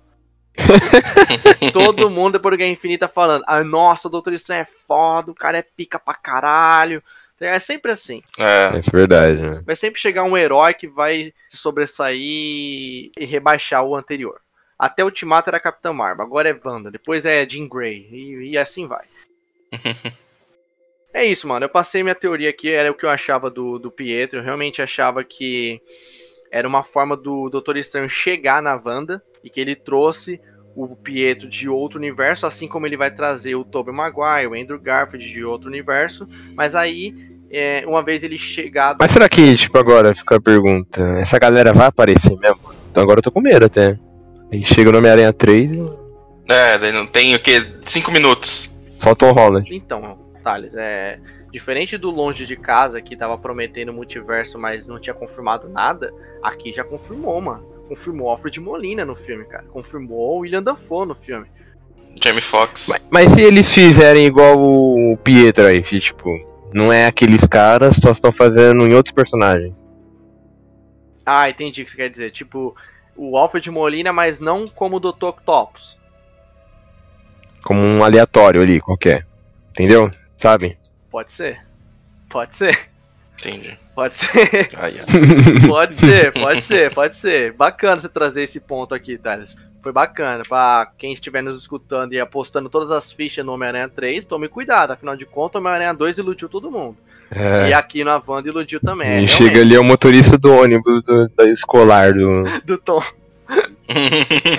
Ai, cara, realmente, cara, realmente. Você me botou pra refletir, Thales. Obrigado, cara, obrigado. Mas enfim, é, só pra mim fechar a questão do Mercúrio que você estava falando, é, eu achava que, de fato, se o Mercúrio fosse voltar, seria o da Era de Ultron, correto? Uhum. Eu também abraço essa teoria de que se for voltar vai ser ele. Porém, como no episódio do WandaVision o Pietro da Fox apareceu no final, e depois a gente viu até ele usando os poderes e, e tal, né? A gente realmente achava que ele era o Pietro, né? E a gente pensava, porra, o Pietro voltou. É o Pietro da Fox, então o multiverso ele existe. Eu acho que todo mundo pensou dessa maneira, ou eu tô errado? Não, pensão, correto. Eu realmente pensei. Eu acho que todo mundo aqui pensou. Então, tipo, todo mundo pensou que era o Pietro da Fox mesmo, né? Só que não é. Acho que essa foi a maior decepção, entendeu? Porque às vezes, ah, tudo bem, o da Era de Ultron é ele que vai voltar futuramente, porque a Marvel nem ia descartar ele. Pode ser. Eu pensei que pelo menos esse Pietro era verdadeiro, saca? Acho que ninguém Uhum. imaginava que ele era um falso. Entendeu? Acho que essa foi a maior decepção. Essa foi a maior decepção, saber que ele é um fake. Eu falei minha teoria aqui, cara. Eu falei minha teoria. Eu achei que ele ia vir igual o Maguire vai vir no filme do Homem-Aranha 3. Caso ele volte. Caso não seja isso que o Thales falou, né? Pelo amor de Deus, bate na madeira. Não vai ser isso. Mas vamos lá. É, a minha teoria era, o Doutor Estranho, pra chegar na Wanda, ele, us- ele trouxe o Pietro de volta, já que aquele Pietro tava morto, que morreu a tiro na Era de Ultron, não tem como voltar os mortos. Ele abriu um portal em outro universo, trouxe o Mercúrio de lá e falou: Ó, você vai tentar chegar na sua irmã. E foi o que ele fez. Depois que ele, que ele fizesse isso, aí era a decisão da Marvel. Mantém esse Mercúrio que todo mundo ama, né? Que é o Evan Pierce, Peters, perdão. ah, ou retorna ele de volta para onde ele pertence, né? Ao universo que ele pertence. E a vida segue. Agora, se o Mercúrio da Era de Outro voltar, vai ser em outra ocasião. Era isso que eu imaginava. Eu jamais imaginava que era um, um mero morador de Westview é, como um fantoche. É, mano, é, essa, foi, essa foi muito ruim, mano. Essa foi a decepção, entende? É, cara, a Marvel, eu não sei se ela se enganou achando que esse seria um plot da hora, mano. Porque eu não vi ninguém falando bem disso. Cara, eu não vi. Só vi gente descendo a lenha nesse fato. Isso foi, isso foi uma merda. Isso ia ser a primeira cena pós-crédito. Que eu vou, vou aprofundar lá no final. Foi uma decepção. Apro- Aproveitar que a gente tá falando do Mercúrio, aquela parada dele usar o colar, tá sendo controlado pelo colar, foi uma bosta. Ah, isso aí também, mano. Colarzinho. É, mano. Não, colarzinho, velho. A, a Agatha controla a porra toda, uma puta maga, suga energia vital das pessoas. Eu pensei que era uma manipulação mental dela em cima daquele cara, não um colarzinho ali, mano. Quer dizer que é só tirar o colar e pronto? Tá ligado? Nossa, muito. Cara, a Marvel, ela toma. Ela resolve as coisas, a gente já falou aqui, que ela resolve umas coisas da maneira mais xoxa possível. Essa do, do fake Pietro é, é isso aí, cara. Parece preguiça, né, mano? Pra mim foi preguiçosa essa explicação do colar. Nossa, mano, demais, demais, cara. Mas vamos lá. Realmente o Pietro foi uma decepção. Acho que a grande decepção dessa série, né, foi o Pietro. Porra, a Marvel de novo fazendo os bagulho mal nada a ver, cara. É, é sempre tomando umas decisões idiotas e fazendo fã de, de otário, mano. Eu me senti um otário. Eu também. Ah, a gente apresentou algumas teorias aqui que a gente tinha. Vamos falar agora sobre o a, a Agatha, né? É, no penúltimo episódio é revelado que quem tá por trás de tudo é a Agatha. É, a gente conhecia ela como Agnes. Essa é uma teoria que virou realidade, né? Todo mundo teorizava que a Agnes É. era a Agatha Harkness. Porém, eu achava, eu não achava que ela ia ser antagonista, não, porque se não me engano, nas HQs ela é a mentora da Wanda Sim. no final ela ficou viva, então nada impede dela voltar no CM mais pra frente, talvez ensinar, tirar algumas dúvidas da Wanda. A série terminou com a Wanda aprendendo, usando o livro dos feitiços sozinha, por conta própria, mas quem sabe a Agatha volta pra ensinar ela alguma coisa. Mas aqui não, aqui na série ela foi 100% vilã. E o oitavo episódio foi um episódio muito bacana, cara. Eu curti muito aquele episódio porque a gente fez um tour pelo passado da Wanda, né? Porque a gente nunca viu o passado dela realmente. A gente só viu por citações, né? Tinha lá no Era de Ultron que o, o Pietro conta, né, pro Ultron a história que ah, o míssil at- atingiu nossa casa, era um míssil que estava escrito Indústrias Stark. a gente ficou dias ali olhando pro míssil e que o míssil não explodiu.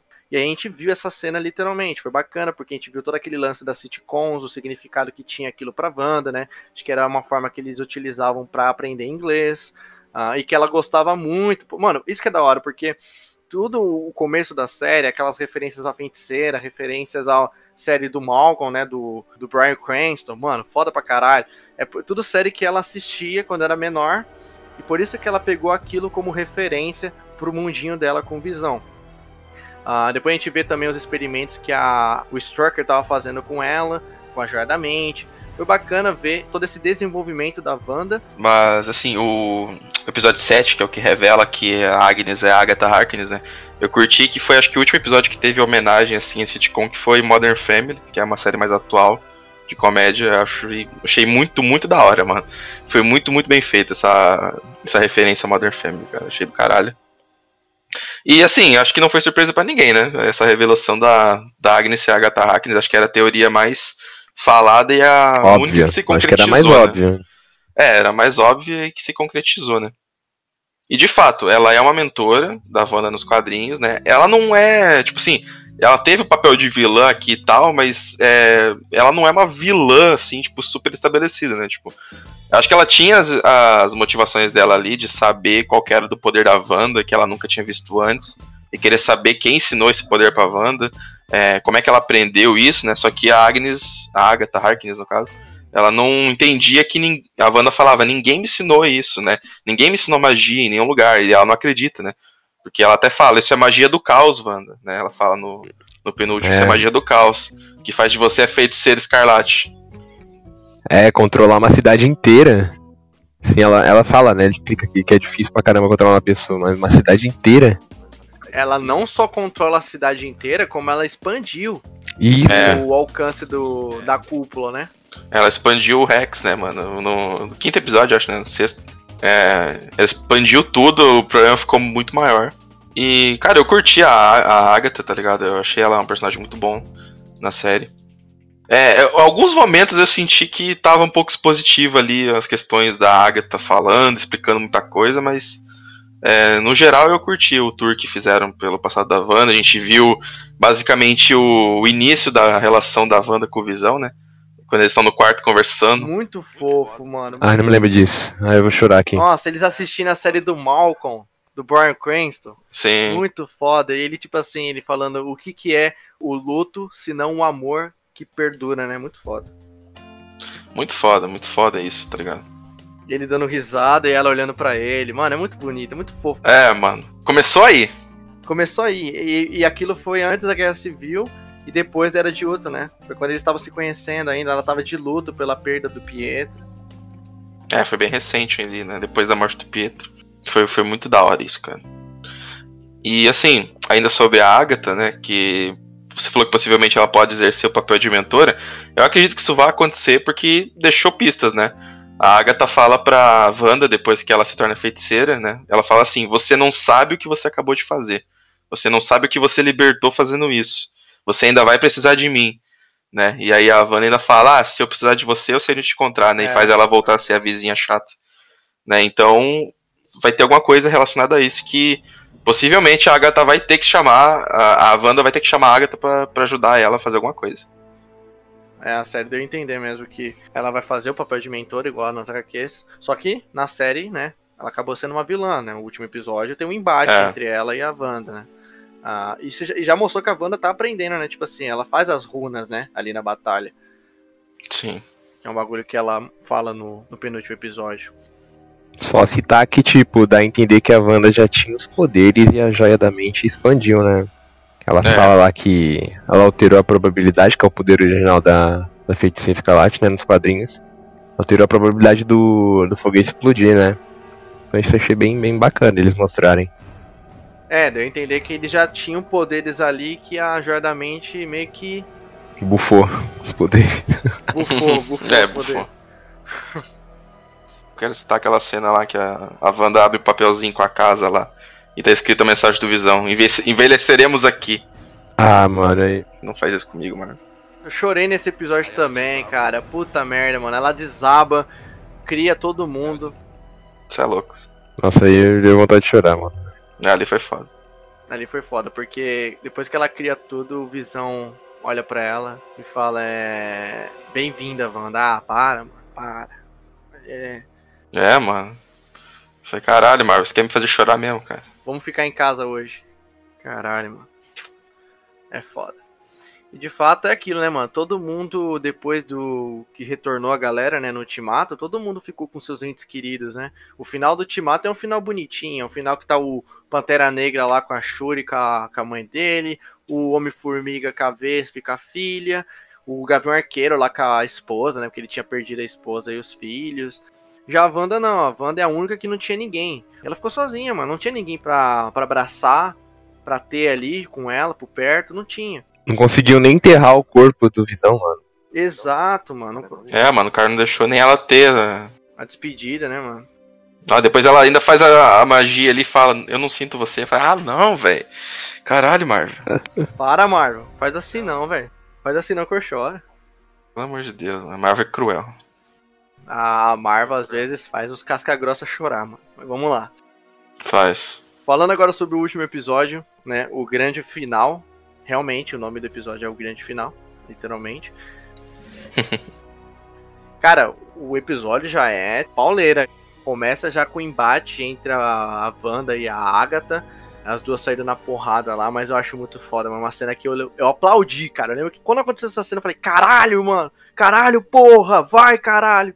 Que é quando o Visão Branco tá esmagando a Wanda, né? A cabeça da Wanda, aí chega o Visão e mete ele na porrada, mano. Leva ele Nossa, pra casa do foda, caralho, leva ele pro caralho, mano. Ele vai sentando o couro, né? Falei, caralho, mano, puta que pariu, velho. Eu, eu vibrei demais. Foi foda sala. essa cena. Essa cena foi muito foda. Aí você tinha o Visão branco e o Visão normal lutando, e no outro lado tinha a Wanda e a Agatha. Daí depois, entre os filhos na parada, aí eles, ali, não, vamos lá, gente. Ali é os incríveis total.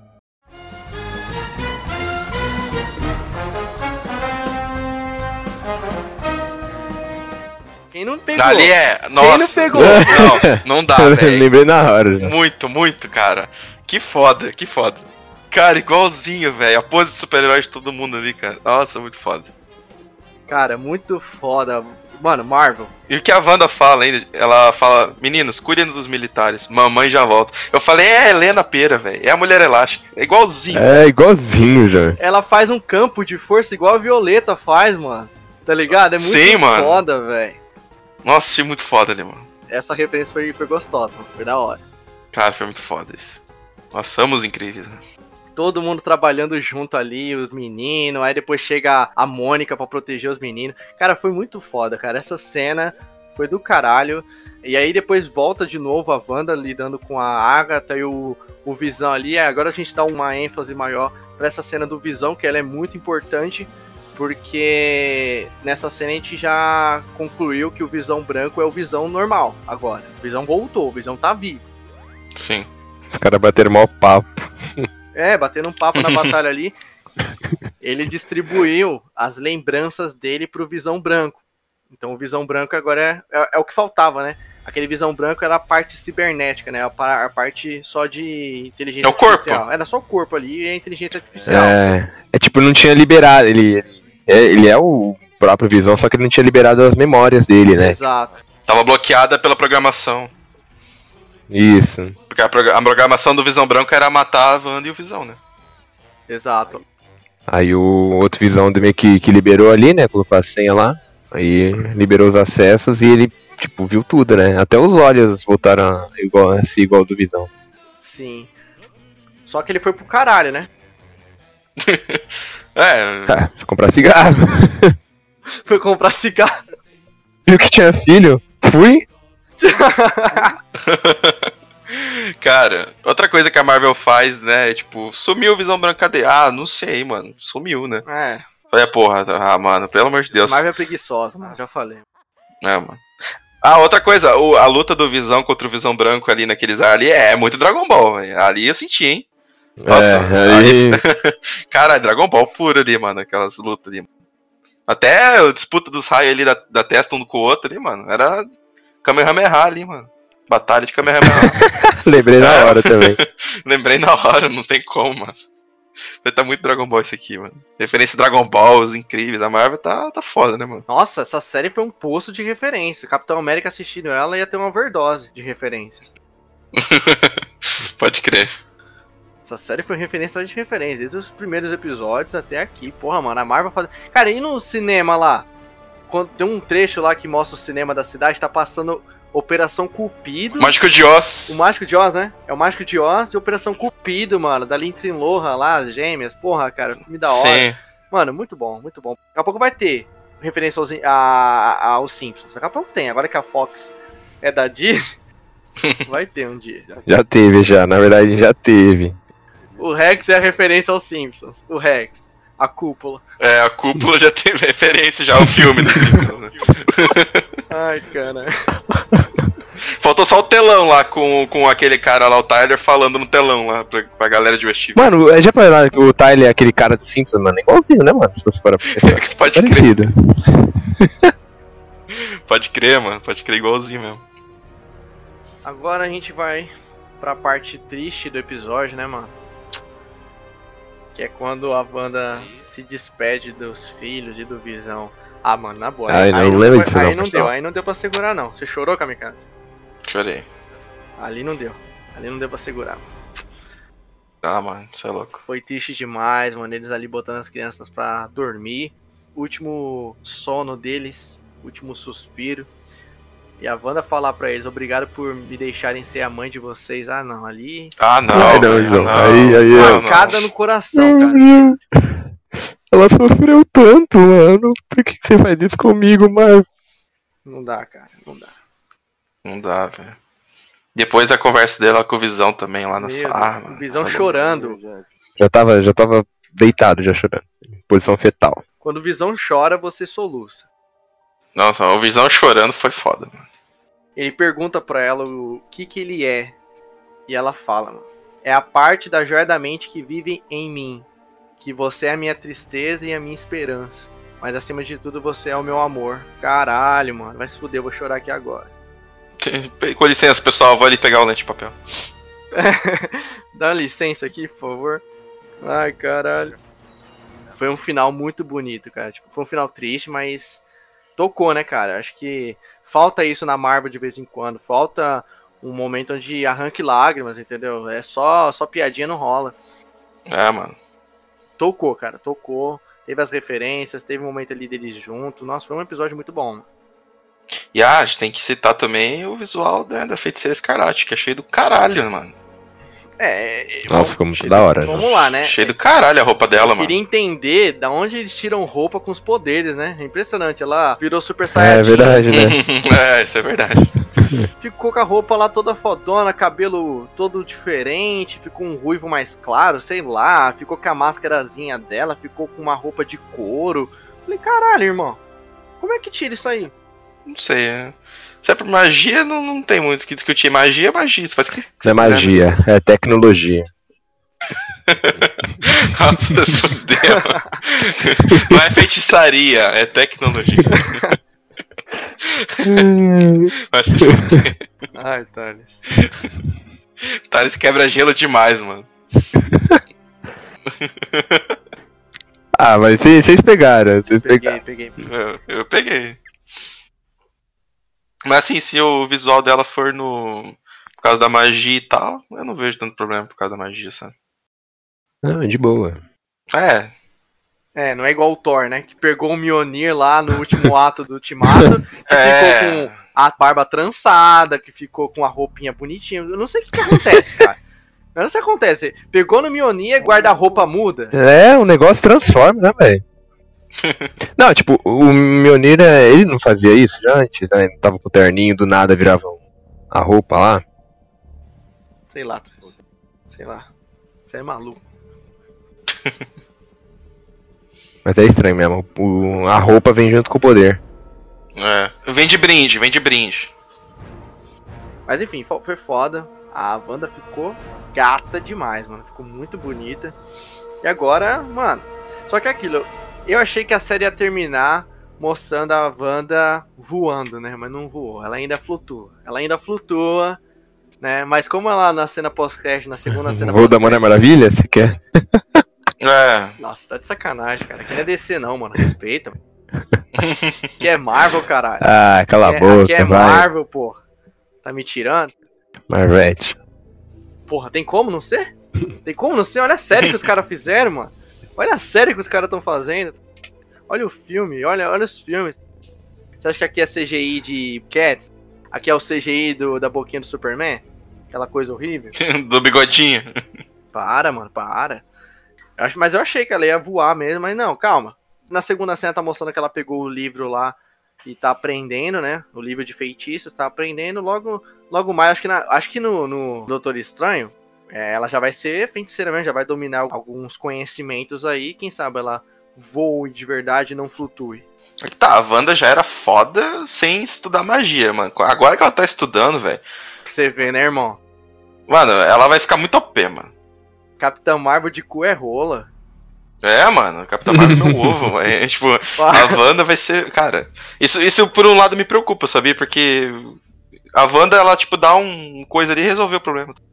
Vai ficar tão fodona que não vai ter graça. Ou eles vão nerfar ela de novo. Cara, a pior parte disso tudo é ver a galerinha falando: Ah, eu sempre gostei da Wanda, sabia, gente? Eu sempre, no fundo, no fundo, eu gostava da Wanda. Ela teve os, os seus destaques em alguns filmes ali, mas eu sempre gostei da Wanda, gente. As paginazinhas, né? Que é sempre assim. É. Por exemplo, o Thor. Ninguém gostava do Thor. Só foi o Thor Ragnarok. Não, o Thor era meu personagem favorito desde o Vingadores 1. Desde o início, lá na fase 1, eu sempre gostei do Thor. Thor sempre foi meu favorito. É sempre assim. tá? O, o Gavião no Ultimato. Todo mundo passou a mal o Gavião no Ultimato. Né, Thales? Né, Thales? Né? Eu não, ainda odeio ele. Gavião é um Mas eu bosta. apoiei o meme. Ah, voltei. Volta aí, pessoal, no- na fase 3 nossa lá. Gavigode. Gavigode. Gavigode. tá É? Gavigode. Ah, é o meme, é o meme, cara. Mas o personagem é um O bosta. personagem tá pica. Ai, meu Ele Deus. tá ansioso Tá pra bom, série tá do. Haikai porque ele sabe que vai ter o Ronin. É. Ah, que Ronin, mano. Isso aí, esquece essa merda aí. Lógico que não, parceiro. Como assim esquece? Sabe que a Você acha série, que não vai ter, mano? a série do Haikai vai mostrar. Oxe, caralho. Vai mostrar ele como Ronin. O Thales tá desinformado. Alguém tem que informar o Thales. O Thales tá vive numa caverna, não tá sabendo de nada. Beleza, agora falando sobre as cenas pós-crash, a gente teve duas nesse episódio. A gente teve outras cenas pós-crash nos episódios anteriores, mas a gente vai focar nas, nas duas que tivemos aqui no último episódio. A primeira, vamos lá. É, a gente tem uma agente da FBI que chama a Mônica de canto para conversar com ela. E a gente é revelado que ela é uma Screw. Cara, eu vou falar pra vocês. Essa Nossa, que cena. surpresa. Não, calma, vamos lá. Essa cena, ela podia ser melhor. Acho que é outra oportunidade que a Marvel jogou fora. Porque vamos lá, se eles tivessem pego um personagem que apareceu na série toda e fizesse como Screw, aí sim essa cena ia ficar do caralho. Vou dar um exemplo aqui. Já pensou a Darcy? A Darcy apareceu desde o início da série. Já pensou ela chamando a Mônica de canto e de repente a série mostrando que a Darcy era uma Screw? Mano, eu ia levantar e eu ia dar um berro. Eu ia dar um berro, juro pra vocês, mano. Mas faltou isso, acho que a Marvel pisou na bola, mano. Nem precisava ser a Darcy, podia ser o, o japonês lá do FBI. Só que não, eles pegaram uma personagem que nunca vi na série, apareceu só no último episódio e é uma Screw. Vocês sentiram peso nessa cena? Ah, um cara tá te chamando. Não. Esse cara que tá chamando ela é o Fury, né? O Nick Fury tá na cara, né, mano? Eu pensei no Talos. Mas tipo assim, ela falou amigo. É que, é que o Talos também frequentou Sim. a casa dela, né, na Capitã Marvel. Então eu não sei se é o Talos ou se é o, o Fury. É, é um dos dois. É lá na estação do- dos Vingadores, lá no espaço. É o Fury porque o Talos tá na Terra, né? É, ele tá cuidando do Homem-Aranha. Ai, meu Deus. Tá cuidando do bebezão. Se ninguém cuida desse moleque, esse moleque só faz merda. Né? É, é o Fury, é o Fury, com certeza. Eu tava na dúvida entre ele e o Talos, mas enfim, eu não senti muita coisa nessa cena, não. Vocês sentiram? É, não, deu um- um negocinho assim, ah, legal. Não fede nem cheira. É aquilo, se tivesse pego um personagem que apareceu a série inteira como a Darcy, ia ser do caralho essa cena. Porra, mano. Já pensou? Olha aí a, a invasão secreta começando, ó, pegando um personagem que a gente achava que era normal e era um screw. Porra, mano, olha, eu tô sentindo invasão secreta nessa porra. Vai ser foda, vai ser foda. Sim. Eu não tô sentindo nada, mano. Francamente, Marvel, a primeira impressão que você me deu com invasão secreta tá uma bosta, hein? Você tem aquela merda na Capitã Marvel. É, Screw tomando refrigerante. Agora você tem aqui é, essa ceninha bem bosta aí, ah, mano. Eu não tô com boas impressões pra invasão secreta, não, gente. Vocês estão tendo? Eu não tô tendo, não, mano. Não, Na boa. por enquanto não. Por enquanto tá expectativa baixa. Baixíssima. É. Baixíssimo. Mas vamos lá, segunda cena pós-crédito. Era a última esperança que a gente tinha do Doutor Estranho aparecer, né? Que a gente vê a banda lá na cabaninha. Falei, agora, é agora, mano. Ela tá sozinha. Palhaço, palhaço. Ali. Ai, cara, vocês são muito iludidos. A Marvel olhando pra gente. Ah, Imagina a Marvel vendo as teorias e falando que esses otários estão achando que Doutor Estranho vai ter. A Marvel é tipo aquela cena lá do, do Maguire lá e o, e o Harry olhando pra ele assim. A gente teorizando e, e a Marvel só assim olhando pra gente. É, mano. falei, vai abrir um portal. Ela vai entrar pra pegar mais café. Aí vai abrir um portal laranja. A gente só vai ver a- o reflexo do portal laranja. E nem precisa mostrar, só a voz dele. Wanda, preciso da sua ajuda. Beleza. A gente sabe que ela vai estar no filme dele, a gente sabe. Mas essa cena serviu pra mostrar que ela tá aprendendo por conta própria a manipular os feitiços dela. Você vê que ela tá lá toda, nossa. No maior estilo Doutor Estranho, né? É, mano, parecia o Doutor Estranho aprendendo, né, mano? Aquele modo uh, astral dela. Sim. Tipo, ela, ela fez mais uma dela, enquanto uma faz as atividades normal ali. A outra tá aprendendo. É, só que tá muito mais foda, né? Tá, o tipo, o Doutor Estranho ficava parado lá dormindo ali, em modo astral coisando. É, a Agora, Wanda consegue se multiplicar e fazer várias coisas ao mesmo tempo. ela tá É. mais ou menos ali, ela tá no piloto automático, né? O corpo tá lá fazendo as necessidades, né? Humanas, Isso. e ela tá estudando. E Isso é foda porque ela não precisa dormir, né? O Doutor Estranho fazia isso pra estudar. O corpo do Doutor Estranho dormia e durante a noite ele ficava da forma astral é, estudando. Por isso que ele estudava rápido. Mano, vai se fuder, velho. Vai se fuder, mano. Isso é foda. Agora, deixa eu vou soltar uma, uma coisa aqui sobre o Doutor Estranho. Que todo mundo achava que ele ia aparecer, mas ele não apareceu. Eu acho também estranho, porra, todo esse negócio da Wanda dela fazer uma negócio de uma cúpula, porra, envolvendo magia, envolvendo a realidade, e o Doutor Estranho não ficar sabendo. Eu vou dizer aqui o que que a Marvel vai explicar. Ele ficou sabendo, porém, eles vão explicar da maneira mais xoxa possível. Eles vão falar que ele tava resolvendo um problema maior em outro lugar. Você quer apostar quanto? Por isso que ele não apareceu. Ele tava resolvendo alguma coisa, tipo o Capitão Marvel, tá ligado? Ah, você ficou tanto tempo sumindo da Terra. Ah, porque tem outros planetas, né? Não posso ficar só aqui. Não, mas tem outras realidades. Eu tô cuidando da- dessa realidade. Vocês cuidam da, da, da sua aí. É, eu tô resolvendo outro BO aqui, maior que esse da Wanda, sabe? Eu tô cuidando desse moleque aqui. Tive que trazer outros caras de outro universo. Porque esse moleque não toma jeito. é isso que vai acontecer.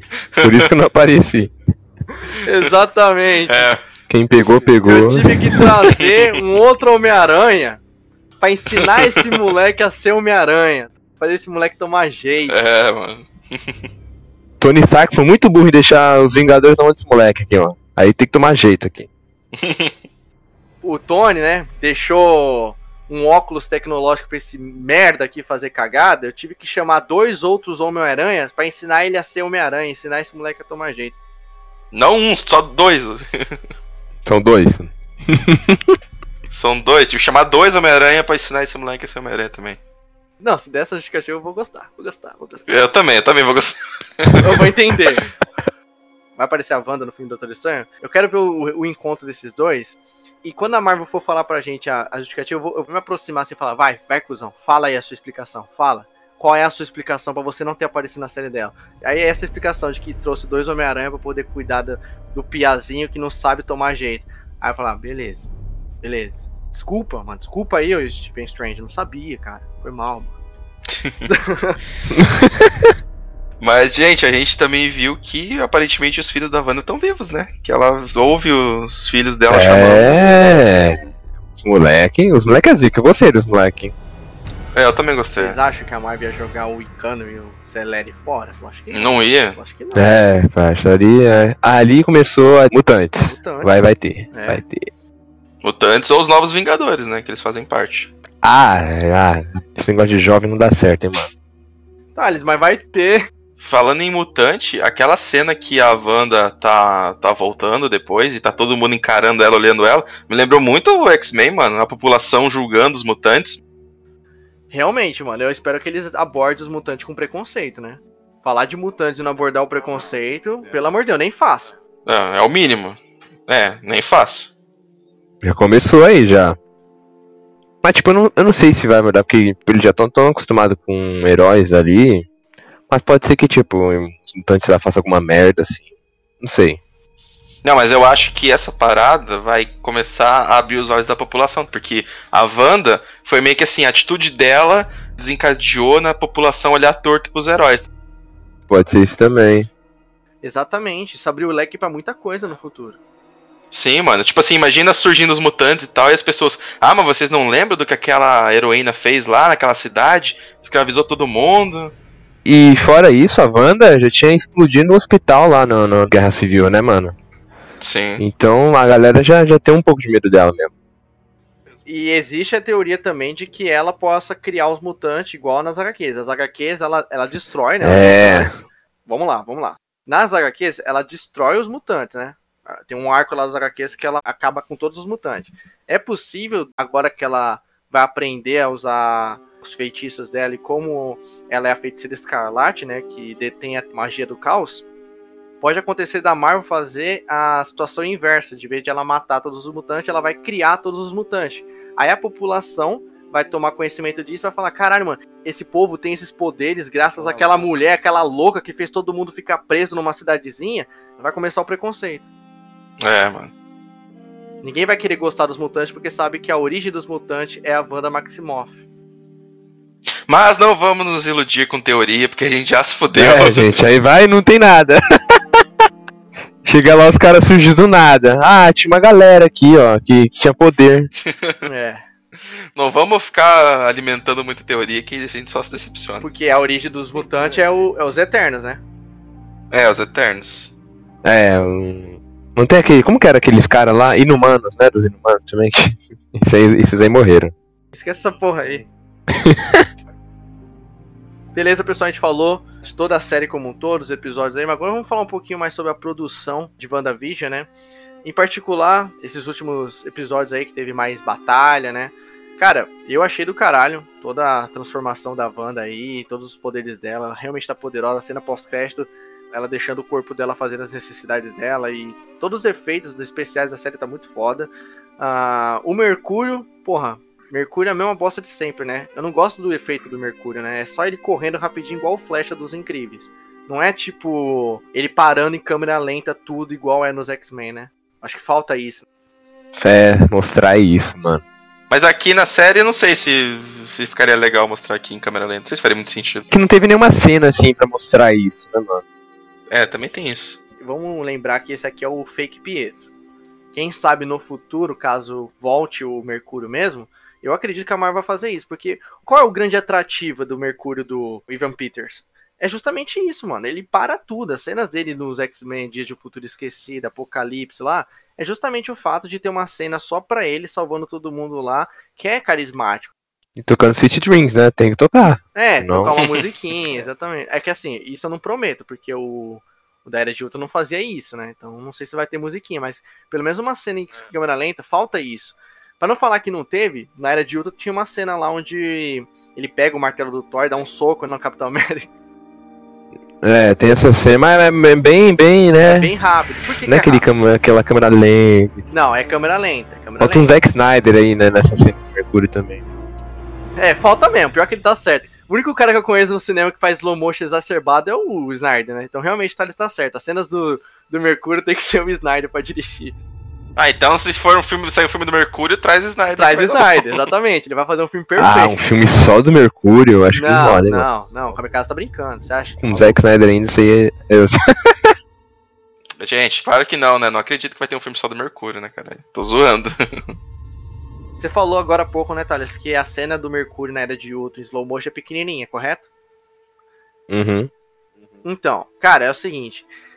Eu já li que essas cenas do Mercúrio levam um mês pra fazer. Uma ceninha do Mercúrio de 5 minutos leva um mês pra ser gravado. Porque é uma cena difícil de fazer. Por isso que a Marvel, ela. As cenas do Mercúrio é cenas só dele correndo rapidinho, você vê um efeito azul lá dele correndo e só isso. Não tem uma câmera lenta igual era nos X-Men. Por quê? São cenas difíceis de fazer. Por isso que eu acho muito impossível e muito improvável de eles fazerem um filme solo do Mercúrio, porque ia ser um filme muito difícil de fazer, um filme muito demorado. E os filmes da Marvel, você sabe, né, mano? É, um, é dois, três filmes por ano, então eles fazem uma agenda que seja é, filmes que vão é, ser encerrada a gravação mais rápido, né, digamos assim. Fazer uma cena do Mercúrio dá trabalho. Por isso que eu acho que a Marvel não serviria para fazer as, as, cenas de slow motion do Mercúrio, porque, francamente, a gente sabe que a Marvel é preguiçosa.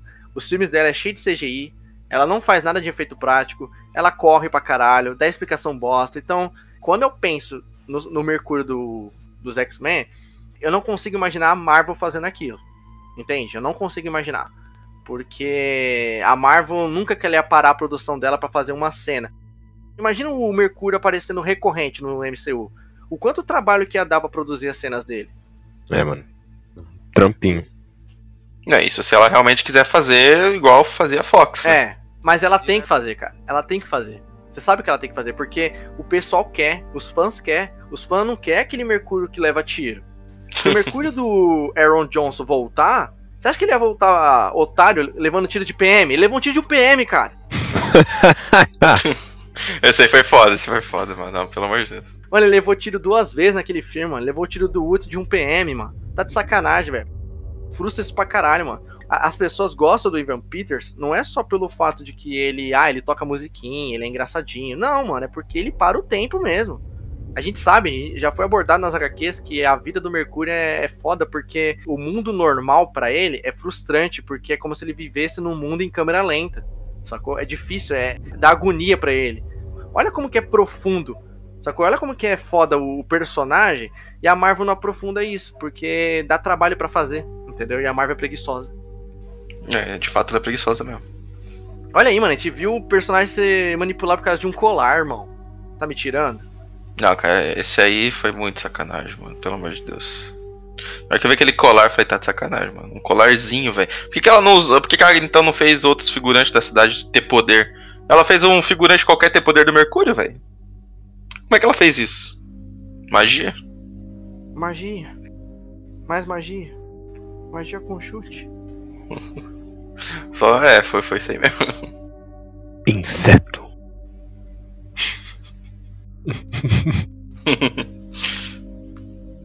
é, acho massa destacar na direção né, do WandaVision, isso em quase todos os episódios, né? Mas mais especificamente nos episódios que homenageiam as sitcoms. Porque se vocês forem ver as séries que serviram de base para eles homenagearem, o jeito de filmar, o jeito de tudo que eles faziam com as câmeras, né, a própria imagem preto e branco, ou até o, o layout da, da série, assim, né, acho que no episódio 5 que o Petra aparece, é bem diferentão. O jeito de filmar deles mesmo, assim, até a coloração, tudo. Eles fizeram tudo igualzinho, cara, as séries que eram que eles homenageiam, tipo, se você for ver, é, tem vários takes que são iguais, né? Tipo, o próprio Mother Family é, igualzinho, mano. Mas é igualzinho o Mother Family de verdade. Então, tipo, é um, um, os caras são, foram muito ligeiros na direção, porque eles pegaram é, essas referências e, tipo, ah, vamos homenagear, vamos, só que o cara tem que entender como é que funcionava as séries antigas e o, como é que eles eram filmadas, né? E eles trouxeram isso pro WandaVision e ficou do caralho, mano. Se você realmente parar pra ver as séries que eles homenagearam, mano, você vai ver várias coisas que eles pegaram e trouxeram pro WandaVision, cara. Eu acho isso um mérito do caralho nessa questão das homenagens. É, realmente ficou muito bom isso. É, cara, é o sétimo episódio que revela que a Agatha Harkness fez tudo, né? Que rola a musiquinha dela, que virou febre na internet. É o sétimo, né? é.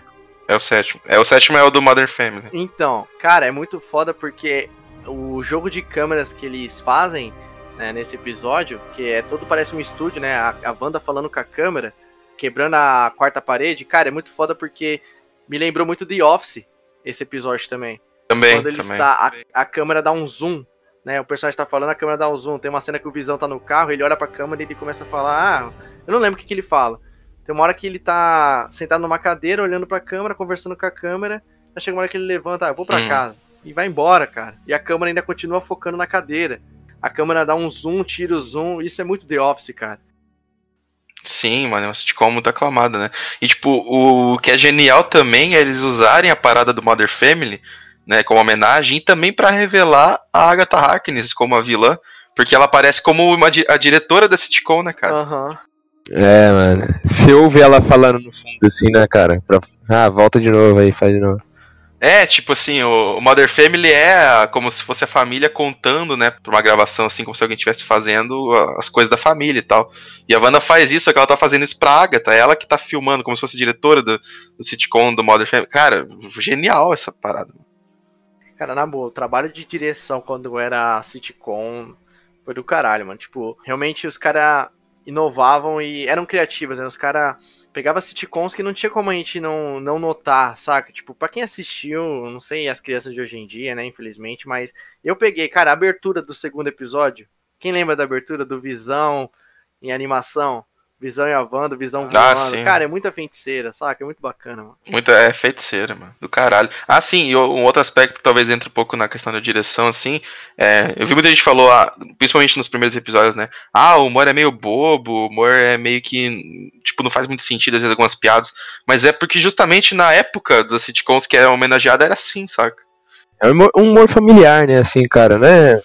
O primeiro episódio lá que a Wanda quebra o prato na cabeça do Visão, é, ele fala: ah, a minha esposa e os seus discos voadores, o meu marido e a sua cabeça extremamente dura. Tipo, é um humor que na época era engraçado, só que é aquele humor de sitcom, não é aquele humor do Thor gordo lá jogando Fortnite xingando um moleque chamado Noob Master 69. Não é, não é esse tipo de humor, mano. Sacou? É que essa galera que tá reclamando, você pode apostar, mano, é piazinha, é piazinha, leite com pera, sacou? Que pegou a fase 3 aí, entendeu? A galera que eu vi defendendo a sitcom é a galera da minha idade, mano. Tipo, é realmente pessoas que assistiram essas séries mais antigas, assistiram sitcom.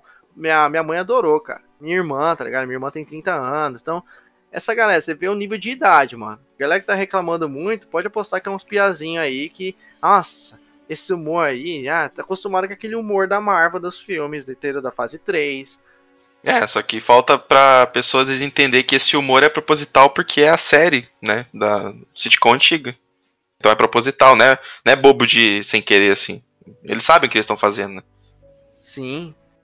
É um ponto fortíssimo. Eu acho que eles homenagearam as sitcoms, essas séries mais antigas. Achei muito bacana o, o tom. Como eu disse no início do podcast, não achei que se estendeu. E eu quero entrar num ponto, mano, a respeito da atmosfera da série, né? O humor dela. Porque uma coisa que a gente veio falando nos episódios passados das fases da Marvel, a gente abordou naqueles podcasts, em particular, a parte 1 e a parte 2 da fase 3, a gente citou que Uh, o humor da Marvel, cara, chegou uma hora que ficou muito galhofa. Teve um momento ali que eles não falavam mais sério. Sempre quando tinha uma coisa séria, eles quebravam com humor. O Ultimato é um exemplo de filme que começa extremamente sério, chega uma hora que o filme perde totalmente o clima, muda totalmente o tom. Isso é uma coisa que nos irrita. Nós três aqui falou que isso era um ponto fraco da fase.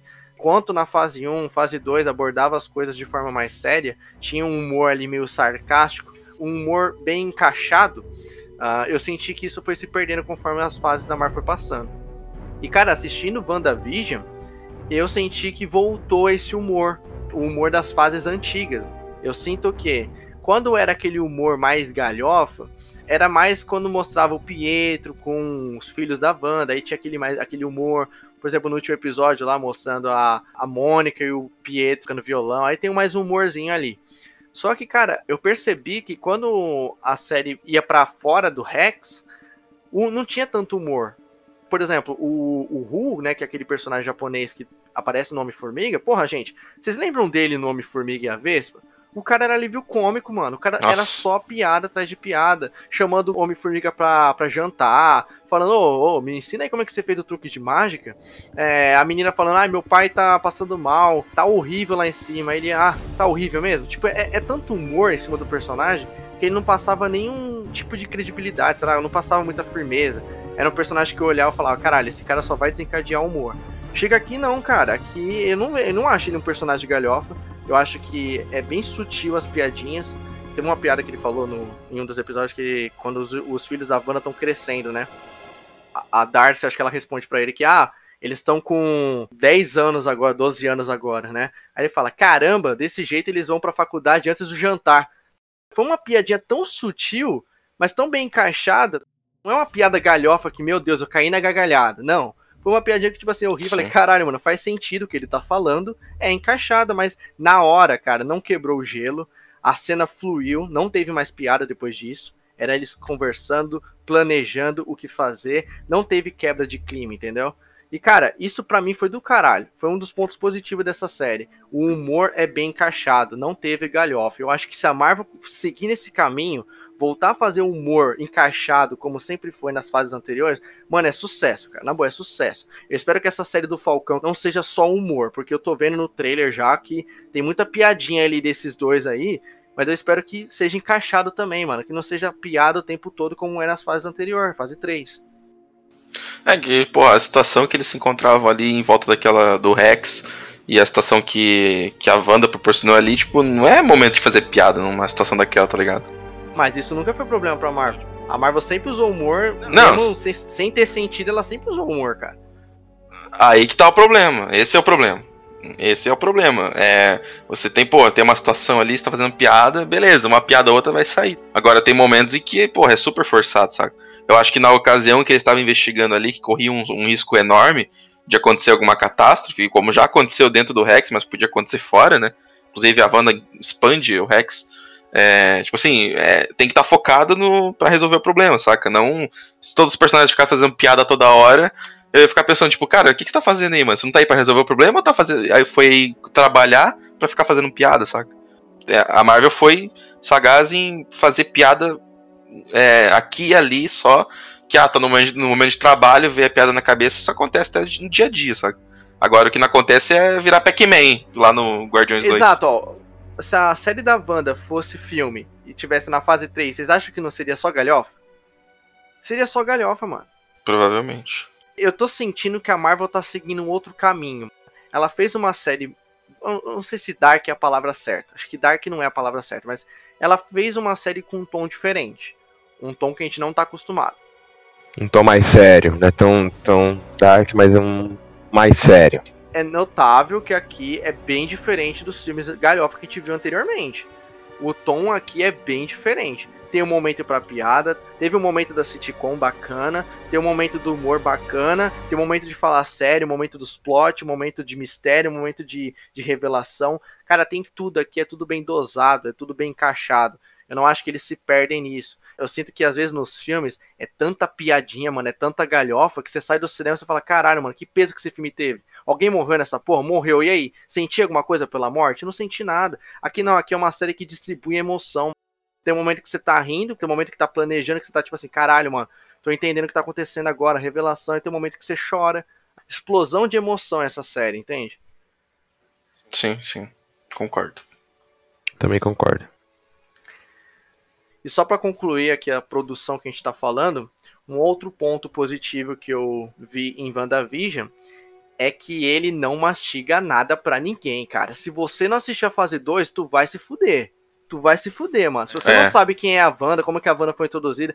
Tipo assim, é claro que naquele episódio que mostra o passado da Wanda, quem não viu a Era de Ultron, a explicação do Mercúrio lá, beleza, tá sabendo agora o que que é.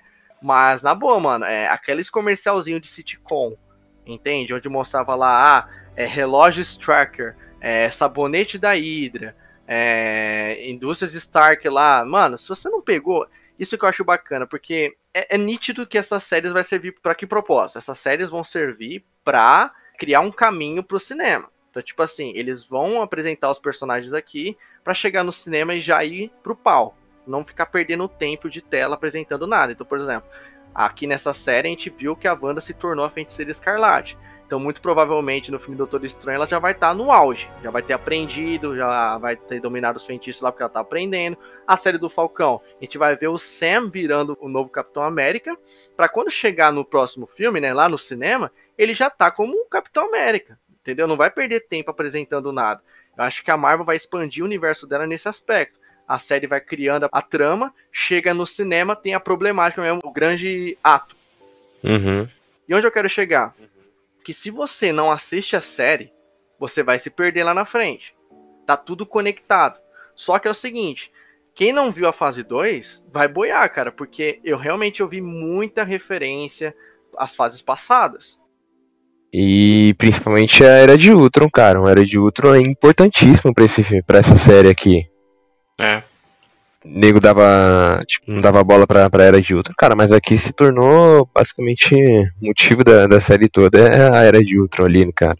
Que se tem referência à Hydra, ao Barão lá, ao Striker, a Wanda, né?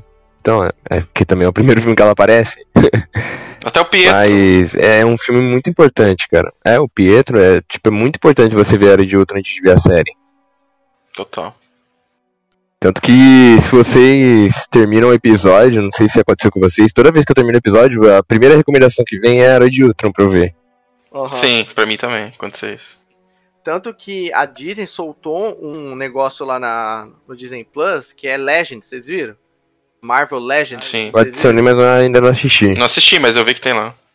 Cada episódio é um personagem. E adivinha quais são os dois personagens dos dois episódios? A Wanda e o Visão. Porque esse Legends é uma retrospectiva. Ele mostra tudo daquele personagem. Então, quando você clica na Wanda, ele mostra uma retrospectiva de tudo sobre a personagem, né? Desde o momento que ela apareceu na Era de Ultron até o final da Guerra Infinita. E, e aí termina falando: é, acompanhe WandaVision. Então, é justamente para aquelas pessoas que não lembram da personagem ou que não assistiram as fases anteriores, o que existe, tá? Se você, se você é nerdão de plantão, ah, será que alguém nunca assistiu a fase 1? Tem gente, parceiro, que só viu Homem de Ferro 1 e Vingadores, só. Só. Cagou pra Thor, cagou pra Capitão América.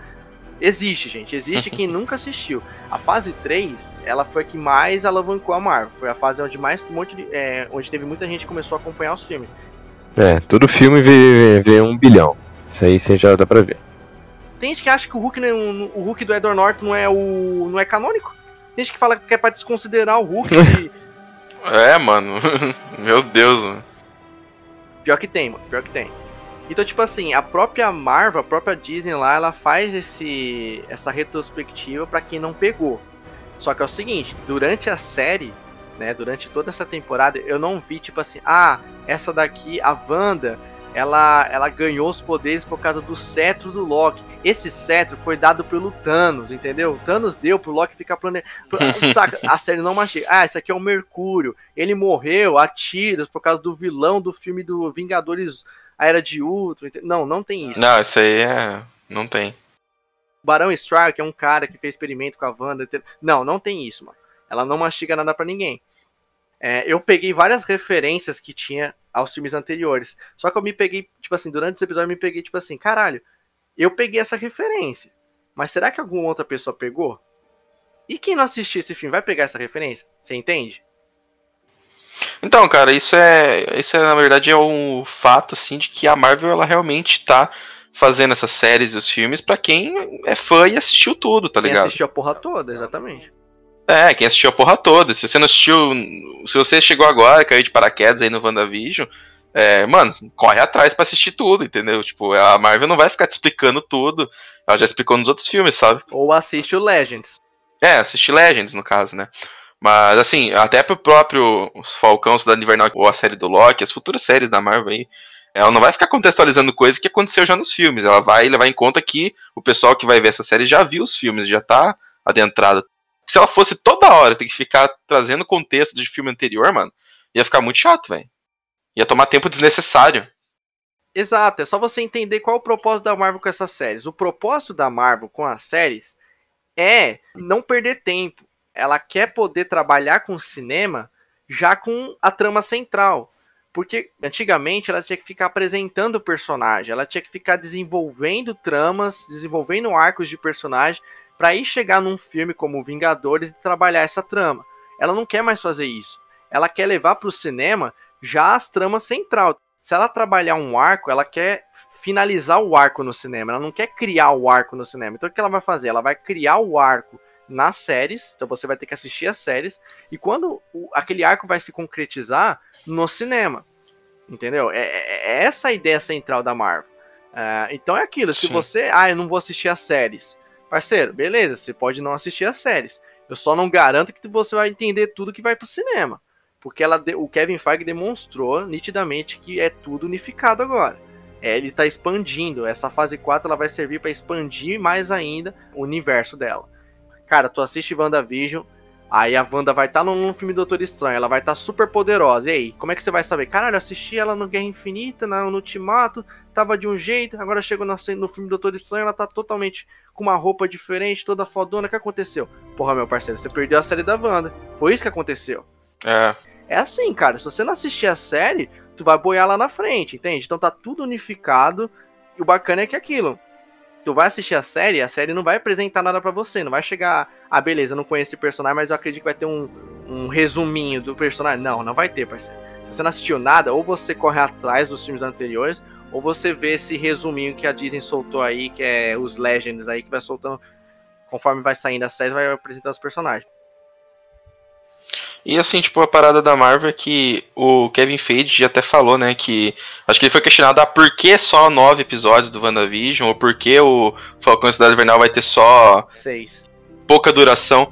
E ele falou, tipo, ah, a gente tá fazendo tudo no tempo certo, né, pra não enrolar. Né, porque o que mais, o que mais tem é série que enrola, né? Os fãs em algum tipo de temporada aí que enrola a história. Então, tipo, as séries vai ser realmente algo simples ali, né? De curto. É, o que? 9, 10 episódios. WandaVision, por exemplo, tem 9. Inclusive, já foi confirmado que não vai ter segunda temporada de WandaVision, né? Então, tipo, a história é essa aqui. Eles quiseram contar a história da Wanda se tornando a feiticeira escarlate para adicionar ela no cinema, né? Pra não ter que fazer todo esse arco no cinema, que seria talvez daria um filme muito grande, ou sei lá. É, é, tem coisas que é mais fácil fazer em série, né? A Marvel percebeu isso, e esse arco da Wanda era mais fácil fazer na série. Então, por futuros arcos aí, não vai ser uma série longa que você vai ter que se dedicar muito para ver. Se você consegue acompanhar, tipo, que nem a gente tá acompanhando, toda sexta sai um episódio de WandaVision, agora toda sexta sai um episódio do, do Falcão, você acompanha, você consegue acompanhar. A não ser que você perca o time. Esse formato fica fácil para todo mundo digerir. Não tem como, mano. Todo mundo consegue assistir. É, a não ser que a pessoa deixe acumular todas as séries, assim, tipo, e, e, lá na frente ela quer entender, aí ela vai ter que ver muita coisa, né? Mas mesmo assim não vai ser tanta coisa. O WandaVision é uma temporada só de nove episódios ali, episódio de 20 minutos, 20, 30 minutos, entendeu? E tipo, é que eu não, eu não sei quando que a série do Loki vai lançar, mas deu a entender que ela não vai sair soltando várias séries uma em cima da outra. Deu a entender que ela vai terminar uma série para lançar outra. Por exemplo, acabou a WandaVision agora, quando terminar a do Falcão, vai sair outro, e assim sucessivamente. Então eu não acho que a pessoa vai conseguir se perder, já que é um episódio por semana. Acho que um episódio por semana dá para todo mundo encaixar na agenda. Então, cara, dá para assistir, dá para todo mundo ficar antenado, dá para todo mundo acompanhar direitinho. Ainda mais na sexta-feira, né, cara? Tipo, não conseguiu ver na sexta, tem sábado e domingo pra assistir. Exato, tá tudo muito bem programado, entendeu? E, cara, é isso, velho. Eu tô curtindo pra caralho. Eu fiquei otimista pra essa fase, confesso. Eu tava totalmente sem tesão nenhum. E eu mudei totalmente minha opinião, mano. Sim, também. Considerações finais a respeito de WandaVision. Cara, eu meio que já disse tudo, né, velho? Nem sei mais o que repetir aqui. Cara, eu gostei muito da série. Já tava no hype já desde que anunciou. Eu tava muito curioso a respeito do que a Marvel ia fazer com essa pegada de sitcom. Tava realmente curioso sobre o, o fato deles falarem que, ah, vamos fazer uma série de, de terror. Eu falei, caralho, mano, terror, a Marvel? Estranho, hein? Estranho. Mas vamos lá, né? Eu não tava otimista pra fase 4. É, acho que até no podcast da fase 3 eu termino falando que eu não tô otimista pra fase 4.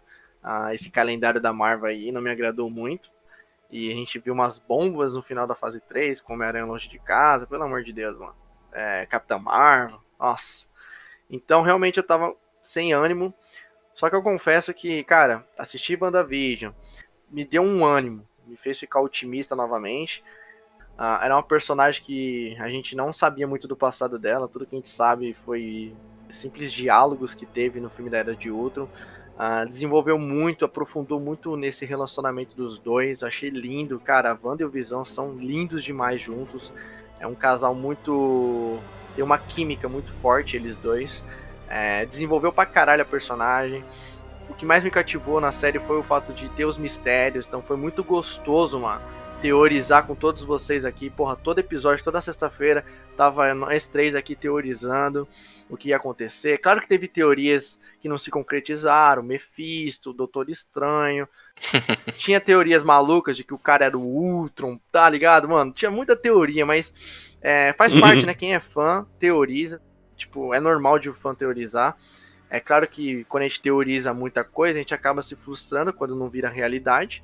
Cara, isso não me frustrou tanto não. Claro que o fato do Mercúrio fake lá, a motivação foi uma bosta. Eu preferia que fosse de outra forma, né? Mas é aquilo, a gente tá acostumado já com a, a Marvel nos tratando que nem idiotas em algumas coisas. Esse erro não se sobressai sobre os pontos fortes. A série é muito rica em vários aspectos. O tom dela foi o que mais me chamou a atenção. realmente ela tá a Marvel dá para perceber que ela tá seguindo um caminho muito bacana, é, tá saindo um pouco, desvinculando um pouco daquele humor escrachado e galhofa que ela tava tendo nas últimas fases, né, na última fase. E tá seguindo um caminho que eu acho bem vantajoso. Acho que se eles seguirem esse caminho nas próximas séries, vai é só sucesso, cara, é só sucesso. Me hypou, acho que em cima da WandaVision eu tô hypado para as próximas séries aí, e ver o que, que esperar dessa nova expansão do universo Marvel, mano. É, cara, as minhas considerações finais aí da, do WandaVision. Curti pra caralho, realmente superou minhas expectativas. Do, do que a Marvel tava anunciado, né? Das coisas que a Marvel anunciou. O WandaVision era um dos poucos projetos que me interessava em saber do que ia se tratar. Mas mesmo assim o hype era, era baixo, tá ligado? Não tava com altas expectativas, não. Mas depois que eu comecei a assistir, a série realmente se superou, na minha opinião. Claro que tem erros, né? Toda série tem erros. Né? WandaVision não é perfeito. Mas eu curti pra caramba, me deixou animado para as futuras séries, para o Falcão e o Soldado Invernal, pra série do Hawkeye, né? O, Loki, o Loki menos, mas mesmo assim, né? Depois do WandaVision, acredito que eles podem acertar com qualquer coisa. E tô animado para fazer 4 agora, né? Me hypou de novo, a Marvel conseguiu fazer eu ficar no hype novamente, né? Com WandaVision. Eu achei que as tramas que foram implementadas no WandaVision foram muito boas, foram muito da hora, foi muito legal assistir um episódio por semana e ficar discutindo o que iria acontecer no próximo, o que iria acontecer no final, e discutindo sobre o Doutor Estranho, Mephisto e os caralho que nada apareceu, Ultron, né, todas essas teorias de fã, né, menos Homem-Aranha, né, que daí... Aí já é viagem, né, mano? Alguém acreditou que Homem-Aranha... Pelo amor de Deus. Quarteto Fantástico. Quarteto vai estar no final dessa série. É, mano. Tinha o Magneto, a gente falou, ah, o Magneto vai aparecer qualquer hora aí. Gente, tem um limite, né? A, a, gente trabalhou com teorias que era plausível, que era teoria que podia acontecer. Mephisto tinha vários indícios, Doutor Estranho também tinha vários indícios. Agora Homem-Aranha, mano. né, mano? Ai, ai, é foda. Mas assim, eu curti muito a série. Eu acho que a melhor a melhor atuação, cara, da Elizabeth Olsen foi nessa série como a Wanda, mano. Aqui ela tá, mano, do caralho, eu achei a melhor atuação dela, cara. Ela tá realmente brilhante. Também, foi o único momento que deram destaque para ela foi aqui, né? Nunca deram espaço para ela nos outros ah, filmes. Sim. Aqui deu uma série inteira para ela mostrar o talento dela, né, a atuação. Sim, sim, mostrou, né, cara? E mostrou aqui, a gente viu realmente que ela é uma puta atriz, cara. A própria cena do, do episódio 3 que você citou, que ela, que ela muda todo o semblante quando a Mônica Rambeau fala do Pietro e tal, do Ultron, mano do céu. Você é louco. Ela atua do caralho, mano. Muito foda. Não só ela, né? O Paul Bettany também, também tá ótimo. Sim, todos, todos estão muito bons, cara. É, o Paul Bettany, a atriz que faz a, a Darcy, tá todo mundo muito bem nessa série. As crianças também são muito boas. Cara, é série do caramba. A única parte que eu realmente fiquei bem puto foi com o Mercúrio. O fake Mercúrio. Eu achei muito, muito troll da, da Marvel. Acho que ela perdeu uma oportunidade de ouro aí. Imperdoável. É, imperdoável. A gente já tava acostumado né, a ser trollado pela Marvel, mas acho que esse aí foi um dos grandes trolls que ela conseguiu fazer. Porque realmente fez a galera inteira achar que era o multiverso aí que já tava batendo na nossa porta, mas ela jogou no vaso e deu descarga com esse último episódio aí. Mas tô animado pro futuro da fase 4. Curti pra caramba o WandaVision. É, gostei também pra caramba da série. Curti o, o, formato principalmente, né? Tem que ser assim, eu acho que série tem que ser semanal, tem que soltar tudo de uma vez. É, dá pra você teorizar, foi mó da hora ver a galera do Facebook, nós aqui teorizando sobre a série.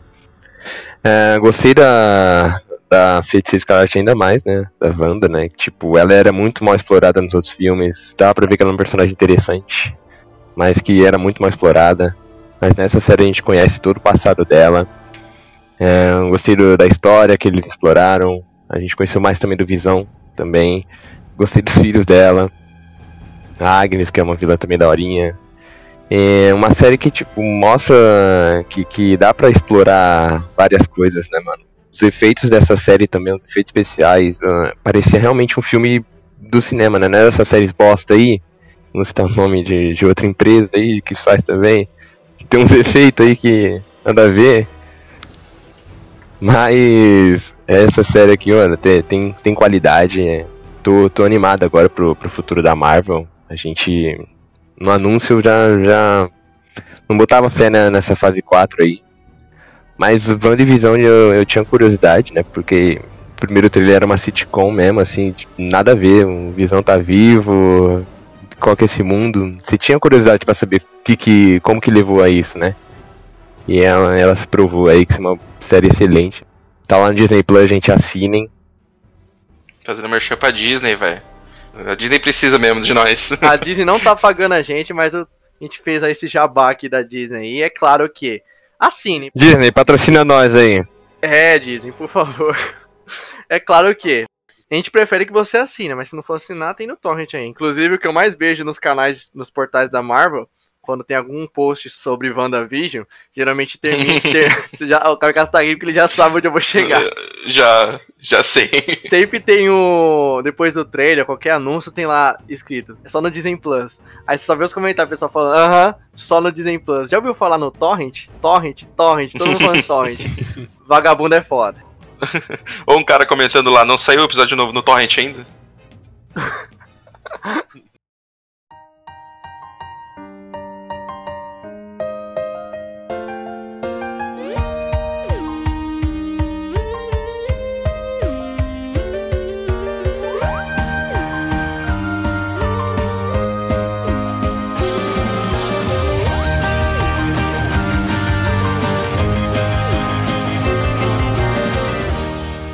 Então fechou, pessoal. Dissecamos tudo a respeito de WandaVision. A gente queria muito é, fazer um podcast conforme vai saindo os episódios para dissecando aqui com vocês, criando teoria. A série da Wanda, ela foi uma série justamente rica nesse aspecto, né? Todo episódio, toda sexta-feira a gente teorizava. Só que aquilo, nós três trabalha e estuda e grava. Então a gente não tem tempo. É, ao mesmo tempo que a gente está gravando esse podcast, a gente está editando o episódio que a gente já gravou, que vai ao ar nessa semana. Então é realmente corrido para nós três. Então a gente não tem tempo para poder fazer um podcast para cada episódio que lançar. Mas relaxa que terminou a série, a gente vai dissecar ela como um todo para vocês. Valeu? Quero pedir para vocês seguirem a gente nas redes sociais, né, no nosso Instagram, Observatório Geekcast, e no nosso Twitter, Observatório GK. Deem suas impressões, digam pra gente o que vocês acharam de WandaVision, se vocês estão hypados para a fase 4 da Marvel e para as próximas séries que vai chegar aí. Deixa um feedback também do que a gente pode melhorar, o que a gente pode trazer, conteúdo que a gente pode abordar em futuros podcasts. Beleza? Tamo junto, pessoal. Valeu. Falou. Falou, galera. Tamo junto. Até o próximo podcast. É nóis. Falou, galera. Tamo junto, é nóis. É, o Rex. A cúpula. A loja da cúpula. Pra tentar invadir. referência. Invadir a. Ai, cara, vocês são foda. Pariu. O Thales quebrou o gelo agora. Quebrou pra caralho, mano. Como é que eu penso nessa porra, mano? Como é que eu falo o bagulho? Como é que eu termino? Posso? Tá que pariu. Pior que eu tava achando bem que não consigo parar, velho. Ai, João, caralho. Mas é é foda vocês. Não, vocês são foda porque vocês pegam a referência, João.